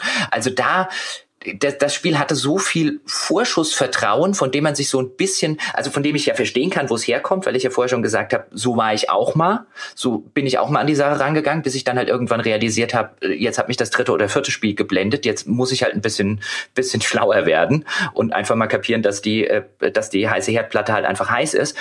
Aber dass da, dass das von so einer Gesamtöffentlichkeit und so einer Gesamtpresse so relativ unkritisch begleitet wurde, das überrascht mich im Nachhinein schon ein bisschen, weil das hätte man kommen sehen können und ich würde fast argumentieren müssen. Also das ist, glaube ich, so ein Ding natürlich, weißt du, prozedurale Generierung. Wir alle kennen das sozusagen dem Konzept nach, aber es ist natürlich nichts, was wir wirklich im Detail technisch verstehen. Und wie es halt auch immer so ist, man hat dann als Laie keinen Eindruck davon, wo liegen denn tatsächlich die Grenzen so einer Technologie bisher. Wenn sich jemand jetzt zum Beispiel wirklich intensiv damit befasst, das ist auch übrigens so ein Ding bei Star Citizen. Star Citizen ist ja so eine eierlegende Wollmilchsau. Und es gab so den Punkt bei Star Citizen, wo dann auch mein Laienverständnis gesagt hat, ich glaube nicht, dass das geht. Also zumindest nicht in einem Zeitraum von vier Jahren, sondern vielleicht von 20 oder sowas. Und aber da ist es halt auch so, viele Leute, die halt sonst mit Spieleentwicklung sich überhaupt nicht befassen, die sitzen halt da und denken sich, ja natürlich, guck mal, dieses Element gibt's doch auch in dem Spiel und dieses Element gibt's auch in dem Spiel. Also warum sollen sie die nicht einfach alle in ein Spiel einbauen können? Äh, und das ist natürlich das Ding. Und äh, wenn man, wenn man dann ein bisschen besser informiert ist, dann denkt man schon so, ja, aber pass mal auf, das ist aus dem und dem und dem Grund ist es schon echt schwierig und da ist es zumindest ein unfassbarer Aufwand, der sich in der anvisierten Zeitperiode einfach nicht realisieren lässt ähm, oder mit dem damals vorhandenen, äh, vorhandenen Budget und so weiter und so fort. Und das ist halt, glaube ich, bei der, bei der Geschichte von No Man's Sky so ein Fall, wo es halt, weil es so ein sehr technisches Ding ist mit der prozeduralen Generierung, vielleicht noch einfacher ist oder vielleicht also man braucht noch ein größeres Spezialistenwissen, um genau zu sagen, nein, das geht derzeit nicht. Es gibt keine Formeln, die das so hinkriegen äh, oder zumindest nicht in dem Maße, wie ihr es euch jetzt gerade vorstellt. Ich könnte mir vorstellen, dass das schon dazu beigetragen hat, dass man da gedacht hat, so ja, aber vielleicht, ne, vielleicht ist man ja schon weiter, als äh, das bisher zu sehen war. Offen gestanden halte ich das für eine für eine Befürchtung. Ich meine, ich sehe, wo du, wo das Argument herkommt, aber ähm, das ist was, was, das ist was, was zumindest wir als Presse echt leisten können müssen. Weil da geht es nicht darum, wir müssen nicht die technischen Spezifikationen verstehen, um einfach das empirische Argument aufzumachen. Prozedurale Generation im oder Generierung im Mittelpunkt eines solchen Spiels und äh, Spielkonzeptes hat so gut wie noch nie funktioniert. Man könnte ein paar andere Fälle aufmachen, ähm, jetzt eher im Nischenbereich zum Beispiel das äh, Dwarf Fortress, das extrem viel von der prozeduralen Generierung lebt. Aber auch da würde ich jederzeit argumentieren, da hast du halt noch wesentlich mehr Gameplay. Ähm, also diese Grundskepsis, pass mal auf, das, was ihr hier verkaufen wollt, und das ist ja ein rein empirisches Argument. Und ein empirisches Argument ist ja, ist ja kein verkehrtes Argument. Das ist ja äh, äh, auf einer, ich will jetzt mal sagen, auf einer wissenschaftlichen Ebene durchaus eine anerkannte Maßnahme. Die empirisch gesehen hat noch nie funktioniert, was ihr hier verkaufen wollt. Und da einfach nachzufragen, pass mal auf, inwiefern soll das denn funktionieren? Wo macht ihr denn genau an den Stellen, an denen bislang alle anderen Spiele, die das so gemacht haben, teilweise grandios gescheitert sind, was tut ihr denn dagegen? Und ich würde schon argumentieren, wenn man sich da dahinter geklemmt hätte, kann man uns jetzt natürlich auch vorwerfen, dass wir das nicht gemacht haben, ähm, was ja völlig legitim ist, aber wenn man sich da dahinter geklemmt hätte, dann hätte man schon eine Idee davon haben können, ob das funktionieren kann oder nicht, ob sie eine Antwort auf die, auf die rein spielmechanisch problematischen Fragen gehabt hätten, die wir jetzt im Laufe von anderthalb Stunden oder von ein, dreiviertel Stunden durchdiskutiert haben. Das wäre jetzt nichts gewesen, wo man sich in irgendeiner Form mit den technischen Spezifikationen des Zufallsgenerators auskennen muss, weil das vollkommen egal ist. Die, die, die Vergangenheit zeigt, dass wurscht ist, was der Zufallsgenerator ähm, letztlich zusammen generiert und ob wir jetzt über eine Fantastilliarde Planeten oder äh, unterschiedliche Orte reden oder über nur zwei Millionen, das ist vollkommen banal, äh, banal und egal. Die, das empirische Argument wäre, ich gucke zurück und stelle fest, das hat noch nie funktioniert. Und es lag nicht daran, dass die Technik nicht so weit war, sondern es lag daran, dass prozedurale Generierung im Mittelpunkt eines solchen Spielkonzeptes immer gescheitert ist. Wie wollt ihr das anders machen? Und diese Frage, die hätte man, die hätte man locker stellen können, so hätte man das Spiel locker begleiten können auf dieser etwas skeptischen Basis, weil sie ja nicht basiert auf einem, ich gönn denen den Erfolg nicht oder hoch, der redet ja immer alles schlecht, sondern weil es halt grundlegend auf dem einen Argument basiert, ihr wollt was machen, was noch nie funktioniert hat und was mir schon viele Leute versprochen haben, wie wollt ihr das hinkriegen? Und das hat mir so ein bisschen gefehlt. Das war ja auch das, was zugrunde lag, am, was wir am Anfang hatten, zugrunde lag der ganzen Skepsis, die ich bei der ganzen Sache hatte, weil ich gucke zurück und stelle fest, das hat noch niemand geschafft. Und jetzt kommt ein 15-Mann-Team und will sozusagen die Quadratur des Kreises schaffen. Da muss man skeptisch sein. Also das hat dann nichts, nichts mit mangelnder Begeisterungsfähigkeit oder sonst was zu tun, sondern einfach nur mit gesundem Menschenverstand. Ja, auf der Ebene gebe ich dir ja auch völlig recht. Also sogar ich war ja die ganze Zeit skeptisch. Ich habe ja auch, wir haben ja vorher drüber gesprochen, ich habe ja auch eigentlich voll erwartet, dass es mich enttäuscht. Vielleicht jetzt nicht so äh, in dem Maße, aber ich habe auch gedacht, so, ja mein Gott, also ne, die Erfahrung lehrt uns das, dieses und jenes. Aber die, die Hoffnung oder der Optimismus kam halt daher, dass ich mir immer, wahrscheinlich einfach aus mangelndem äh, Expertenwissen heraus immer gedacht habe, vielleicht schaffen sie es doch. Das ist ja, weißt du, zumindest, die, dass die Planeten halt eben so abwechslungsreich sind, wie ich es mir vorgestellt habe. Es ist ja nur alles Mathematik. Von Mathematik hast du eh keine Ahnung, ja. Ähm, vielleicht geht da was. Vielleicht hat da jemand irgendwo jetzt mal einen technischen Durchbruch einfach nur in diesem Bereich erzielt. Und das kann ich mir vorstellen, dass das sogar auch ein kleines Team schaffen kann, weil das halt eben nur, also das ist ja kein, kein Aufwand, der eine riesige Mannstärke braucht. Das ist sozusagen ein Hirnaufwand. Da brauchst du halt einen John Carmack im Team, der halt irgendwie total mega brillant bekannt ist. Äh, und der kann sowas vielleicht hinkriegen. Ich glaube, das ist so der Grund, warum ich da trotz aller Skepsis irgendwo immer noch so diese Hoffnung hatte, ja, vielleicht schaffen sie es doch. Aber äh, umgekehrt in der Vorberichterstattung und so, selbstverständlich hätte man da immer skeptisch sein müssen und auch Skepsis äußern müssen. Klar, logisch. Also wenn wir jetzt noch beim Thema Hoffnung sind, meine Hoffnung war ja weniger, dass tatsächlich am Ende dieses perfekte Erkundungsspiel rauskommt, weil da habe ich offen gestanden echt nicht mit, äh, mit gerechnet und hatte da auch keine Hoffnung. Meine Hoffnung war, wenn es letztlich ein, ein Terraria in 3D ist, mit coolen Welten und coolen Planeten. Also das, das, was ja so ein bisschen den Minecraft oder den Terraria so ein bisschen abgeht, ist ja die Optik und ist ja alleine, ist ja alleine die Immersion, die teilweise vielleicht durch die, durch so eine schöne, beeindruckende 3D-Welt kommt. Und die Grafik sah ja in den Trailern und auf den Screenshots immer ganz nett aus. Also meine Hoffnung war einfach, ich krieg jetzt halt so ein, so ein Terraria oder so ein Starbound in 3D und damit wäre ich zufrieden gewesen. Das Problem ist halt nur, ich habe ein äh, Starbound Terraria oder Minecraft Ultralight in 3D bekommen. Und das ist halt not good enough. Ja, sowieso. Also ja, genau. Aber auch deswegen, also vielleicht nochmal auf diese Indie-Game-Diskussion zurückzukommen. Ne? Die Frage ist halt wirklich, ja, hat's, also hast ja auch selber schon eingeschränkt. Also wie stark hat's jetzt am Ende genützt, mal unabhängig davon, ob es jetzt wirklich das äh, der größte Indie-Game-Hype ever war. Müsste man übrigens, fällt mir gerade so ein, auch ja mal so in Richtung Mods schielen. Ne? Counter-Strike, DayZ, das sind ja eigentlich auch Indie-Games gewesen, die eine riesen Hype-Welle verursacht haben. Äh, ist keine Ahnung, wie viel die hinterher eingespielt haben. Ist ein bisschen schwierig wahrscheinlich, aber ähm, aber hat, ob No Man's Sky jetzt tatsächlich da am Ende äh, ein Titel ist, wo man sagt, so, das war jetzt in irgendeiner Form ein Durchbruch, so wie es jetzt am Ende dann dasteht. Also die Leute, wenn das so wahnsinnig viele Leute gekauft haben, dann werden halt auch echt wahnsinnig viele Leute wahrscheinlich enttäuscht sein. das ist ja das, das ist ja das, was ich vorher in der, in der Eingangsdiskussion meinte. Einerseits ist es, ist es echt begrüßenswert, dass sowas in der, in der modernen Spielelandschaft, die sich ja immer mehr konsolidiert hin zu wenigen AAA-Herstellern, die den, den AAA-Markt beherrschen und einfach nur noch ihre, äh, ihren eigenen Sermon in äh, fünf verschiedenen Farben äh, sozusagen äh, präsentieren.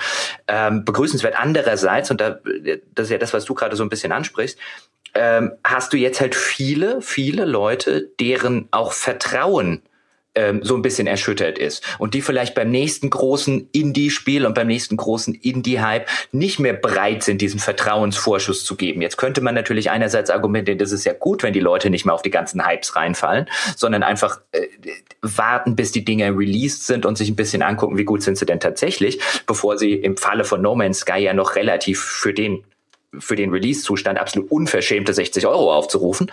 Ähm, nur andererseits wird das, wird das halt dem nächsten Indie-Hersteller, der vielleicht dann tatsächlich ein Produkt hat, das diese Versprechen einlösen kann, schwieriger werden, dass es ihm jemand glaubt. Ich meine, das ist ja auch immer so ein bisschen das, was wir argumentieren, wenn wir gerne mal so über äh, die äh, Käuflichkeit und so weiter der Spielepresse reden. Wir ärgern uns dann ja am meisten darüber, wenn irgendjemand zum Beispiel Bullshit erzählt oder vielleicht äh, irgendwelche äh, Schweinedeals hinter den Kulissen ablaufen, dann ärgern wir uns ja weniger über den Schweinedeal an sich, auch wenn der, wenn der ein, wenn der einen natürlich annervt, sondern darum, was es mit unserem Berufsstand macht und was es mit unserer Glaubwürdigkeit macht, wenn wir halt mitgehangen, mitgefangen sind. Und so ein bisschen auf der Ebene finde ich halt so ein bisschen schade, was bei No Man's Sky passiert. Nicht nur, weil es halt einfach letztlich nur ein mittelmäßiges Spiel ist, sondern halt auch, weil dort im Vorfeld sehr, sehr viele Lügen verbreitet wurden, von denen ich übrigens gar nicht mehr behaupten will, dass das in irgendeiner Form alles eine Planung war und dann eine große äh, Verschwörung von 15 Indie-Entwicklern mit dem, wie heißt er doch gleich, äh, äh, halt mit dem mit dem Game Director vorneweg, jetzt komme ich gerade nicht auf den Namen, also sondern Murray, ich glaube Sean, Sean Murray, ich weiß nicht, auf jeden Fall glaube ich Murray, oder? Oder Murphy? Sean? Ich stehe jetzt gerade völlig auf dem Schlauch, aber das äh, kann ja jeder schnell selber googeln. Ähm, ich glaube noch nicht mal, dass das in irgendeiner Form Absicht oder geplant war. Ich, das wirkt auf mich wie einfach ein Projekt, was ihnen über den Kopf gewachsen ist und zwar heillos, indem sie sich vielleicht auch heillos zu viel vorgenommen haben für das, was letztlich drin war und indem irgendwann dieses slippery slope erreicht war, bei dem man nicht mehr zurückrudern konnte. Also ich glaube, die ersten Aussagen bezüglich des Multiplayer-Modus waren bestimmt noch welche, wo der Multiplayer-Modus total eingeplant war. Und irgendwann ist, hat man sich halt zu weit sozusagen von der Wahrheit, die sich jetzt rauskristallisiert, nämlich es gibt keinen Multiplayer-Modus entfernt, dass man diesen Schritt zurück nicht mehr machen kann. Und ähm, ich glaube, dieses, dieses ganze Gebilde von Dingen, die dann letztlich nicht im Spiel sind, ist keine geplante äh, Käufertäuschung, auch wenn sie letztlich eine Täuschung des Käufers natürlich ist. Aber ich glaube, die war von vornherein nicht intendiert. Ich glaube, denen ist das einfach komplett, auch mit dem ganzen Hype, über den Kopf gewachsen. Und die kamen halt einfach irgendwann nicht mehr zurück. Ja, ich denke auch, das war alles mal wirklich geplant. Sie haben es halt nicht hingekriegt. Und irgendwann hat halt wahrscheinlich dann Sony mal auch den Fuß auf den Boden gestellt und hat gesagt, jetzt kommt das Ding halt raus. Punkt. Ne? Und vielleicht haben sie sogar bis kurz vor knapp noch gedacht, dass sie einen Teil zumindest irgendwie über einen Day One Patch oder so realisiert bekommen und selbst das hat dann nicht funktioniert. Ich meine, das sieht man ja auch immer mal wieder. Ja, aber vielleicht so zum Ende nochmal. Du hast ja vorhin schon mal gesagt, das ist ja eher so ein 50%-Titel für dich. Vielleicht kommen wir mal so jetzt am Ende Richtung äh, zusammenfassend. Was würden wir denn jetzt unterm Strich da drunter schreiben? Also wir haben jetzt ja unser neues Wertungssystem anhand äh, unseres neuen Formates Wertschätzung. Da sollten wir das jetzt auch in den großen Folgen zumindest an, äh, zumindest teilweise anwenden oder äh, auch mit anwenden. Also ich würde bei No Man's Sky sagen, wenn es irgendwann für fünf äh, Dollar in einem Sale rumfliegt, kann man das gerne mitnehmen. Ich würde derzeit keinem raten, das zum Vollpreis zu kaufen. Ich würde, selbst wenn es in einem technisch akzeptablen Zustand wäre, nicht raten, das zum Vollpreis zu kaufen, insbesondere nicht für die unverfrorenen 60 Euro. Äh, das ist definitiv ein Spiel für den Sale. Ähm, man kann vielleicht, wenn man, wenn man dafür empfänglich ist und wenn man weiß, worauf man sich einlässt, macht man bestimmt auch mit einem Sale für 20 oder 25 Euro ähm, keine, keine großen Fehler. Ich, für mich persönlich wäre es ein Ding, wenn ich das für fünf Euro in irgendeinem Steam Sale in zwei Jahren mitgenommen hätte, wäre es auch gut genug gewesen. Was die Wertung angeht, ähm, wenn man tatsächlich ein Spektrum ausreizen wollen würde und nicht über ein Wertungsspektrum reden, was erst bei einer 70 anfängt, dann ist das, äh, würde ich das ziemlich smack in the middle sehen. Das ist, ein, äh, das ist der Inbegriff eines mittelmäßigen Spiels für mich. Und dann hätte ich es in der 50, in der 50er Ecke irgendwo gesetzt. Wie gesagt, mit der, mit dem Disclaimer dazu, dann reden wir über ein Wertungssystem, das eben nicht nur bei einer 7 anfängt und in der auch viele Sachen, die vielleicht teilweise eine 8 oder eine 9 kriegen, dann in meinem persönlichen Spektrum eher bei einer 7 lägen. Mhm. Ja, also ich äh, äh, auf, auf gar keinen Fall äh, Vollpreis 60 Euro. Never, ever, ever, ever, ever. Also nicht nur auch wegen dem technischen Zustand und so, sondern auch, weil es ehrlich gesagt ein bisschen dreist ist, das Ding so rauszubringen, was Inhalt angeht. Ähm, ist, ich persönlich, wie gesagt, also so eine gewisse Grad seiner Faszination hat es für mich behalten. Deswegen würde ich auch tatsächlich eher so in diese, jetzt aus meiner persönlichen Warte aus diese, in diese 15 Euro Richtung gehen. Aber boah, es ist echt, äh, also das ist schon, glaube ich, ein recht spezieller Fall. Und ich glaube, es gibt einen nicht ganz unerheblichen Teil der Leute, denen man einfach sagen kann, nein, du brauchst das gar nicht. Das solltest du nicht kaufen, egal zu welchem Preis. Das wird dich nicht interessieren und das wird dir vielleicht nicht wehtun, wenn du es hinterher für fünf Euro gekauft hast. Aber verschwendet ist das Geld dann am Ende trotzdem. Äh, außer sie fügen da jetzt, keine Ahnung, in den kommenden Monaten über Patches oder sonst was noch erheblich was hinzu, aber jetzt irgendwie immer Stand jetzt betrachtet oder sowas, würde ich ehrlich gesagt sagen, man muss sich da schon genau hinterfragen, bin ich überhaupt die Spielerpersönlichkeit, die sowas attraktiv findet? Und wenn man da nicht zu einer klaren Aussage kommt, sollte man sich wirklich überlegen, ob man das nicht einfach komplett links liegen lässt. Und was Wertungen angeht, bin ich geneigt sogar auch sogar zu sagen, und das sage ich als derjenige, dem es gefallen hat, dass äh, 50 aus einer zumindest versucht, unvoreingenommenen äh, Warte, es sogar wahrscheinlich gnädig ist. Also wenn ich die technischen Probleme mir äh, da mit in Betracht ziehe, und äh, wie repetitiv das ist und wie wenig es von seinen Versprechen einlöst. Und das meine ich jetzt nicht, äh, dass ich jetzt irgendwelche falschen Versprechungen äh, in die Wertung mit einfließen lassen möchte, sondern einfach nur das Kernversprechen, was das Spiel dir liefern möchte, welche Erfahrung es dir liefern möchte und wie wenig davon dann tatsächlich übrig bleibt, würde ich tatsächlich sogar sagen, da kann auch eine vier da vorne stehen. Da würde ich zumindest nicht widersprechen. Aber wenn es jetzt äh, vielleicht noch ganz zum Abschluss, ähm, weil wir es ja auch gerade davon so ein bisschen hatten, was im Vorfeld für Versprechungen gemacht wurden, die dann nicht gehalten werden. Was mir auch noch Bauchschmerzen verursacht derzeit, ist die Tatsache, dass es im Vorfeld hieß, es wird keine kostenpflichtigen DLCs geben und dass der äh, Sean Murray, so heißt er tatsächlich, da jetzt auch schon zurückgerudert ist und gesagt hat, naja, es war vielleicht ein bisschen naiv, das im Vorfeld zu sagen und es könnte möglicherweise doch welche geben. Was bei mir dann, auch wenn ich da wahrscheinlich wieder ahne, wo es herkommt, nämlich dass es tatsächlich eine etwas naive Aussage war und der die vielleicht hätte nicht treffen äh, sollen. Aber das nährt natürlich auch so ein bisschen die Befürchtungen, dass jetzt Sachen, die einfach, wie du es gerade angesprochen äh, hast, auch einfach inhaltlich im Spiel fehlen, am Ende noch kostenpflichtig nachgeschoben äh, werden sollen, was mich noch mehr dazu bringt zu sagen, nicht für den Vollpreis kaufen. Ja, das auch. Und das ist natürlich insofern wahrscheinlich auch so ein Ding, kann mir zum Beispiel gut vorstellen, dass sie vom Erfolg überrascht sind und deswegen äh, jetzt natürlich äh, mit DLC auf einmal eine ganz andere Perspektive verbunden ist, als das vielleicht mal irgendwann absehbar war. Und zum anderen werden sie jetzt natürlich auch, so wie es aussieht, eine ganze Weile nachbessern müssen. Und äh, das heißt, dafür muss das Studio sich halt jetzt wahrscheinlich noch eine ganze Weile dahinter klemmen. Das werden sie, ich hoffe mal, dass sie nicht so dreist sind, das werden sie halt erstmal ohne irgendeine zusätzliche Monetarisierung tun müssen. Und könnte mir vorstellen, dass sie jetzt natürlich vielleicht auch gucken müssen, dass sie sich äh, denken, so, okay, äh, damit äh, sich diese ganze Betreuung, die da jetzt noch ansteht, hinterher rentiert, müssen wir vielleicht doch auch noch mal irgendwas reinverkaufen, sozusagen.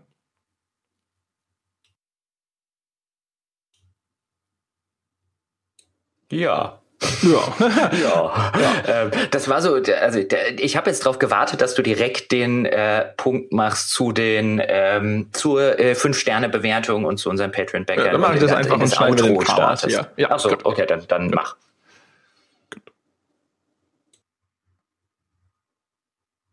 Ja, aber wie dem auch sei, äh, es gibt ja andere Möglichkeiten, sein Geld sinnvoll zu investieren, zum Beispiel in unseren Patreon-Account, meine Damen und Herren. Sie wissen, Sie können diesen Podcast unterstützen und all unsere Weltherrschaftspläne, die damit verbunden sind, indem Sie Patreon-Bäcker werden, einfach auf gamespodcast.de vorbeischauen. Dort gibt es einen Link zu unserem Patreon-Account und dort könnt ihr uns quasi abonnieren. Es gibt wundervolle Zusatzbonusinhalte für Menschen, die uns ab 1 Dollar oder auch ab 5 Dollar becken äh, insbesondere ab 5 Dollar. Da gibt es inzwischen die, das 10 Jahre Klüger von mir und Christian Schmidt. Es gibt in Zukunft unser neues Review-Format Wertschätzung und es gibt dort natürlich auch noch das Altbier, wo wir einmal im Monat über Retro-Games sprechen. Außerdem natürlich, wer kein Geld ausgeben möchte, warum auch immer, der hat immer noch die Möglichkeit, uns zu helfen, indem er uns auf iTunes die verdiente 5-Sterne-Bewertung gibt. Es gibt immer noch Tausende von Menschen da draußen, die uns diese 5-Sterne-Bewertung vorenthalten haben, vermutlich einfach nur, um uns ein bisschen auf die Folter zu spannen. Und jetzt würden wir sagen, ist der Zeitpunkt gekommen, wo ihr euch aufrafft und uns endlich die Sternchen gibt, damit wir wieder ruhig schlafen können. Wie immer die Empfehlung, meine Damen und Herren, es gibt das weltbeste Spieleforum unter forum.gamespodcast.de, wo man intellektuell anspruchsvoll über Computerspiele sprechen kann. Und Seid so gut, wenn ihr mal Zeit und Gelegenheit habt, kommt auf unserer Facebook-Seite vorbei und teilt ein paar unserer Inhalte, damit wir neue Menschen für diesen Podcast begeistern können. Das war's mit No Man's Sky, das war's für diese Woche. Wir hören uns nächste Woche wieder. Bis dahin.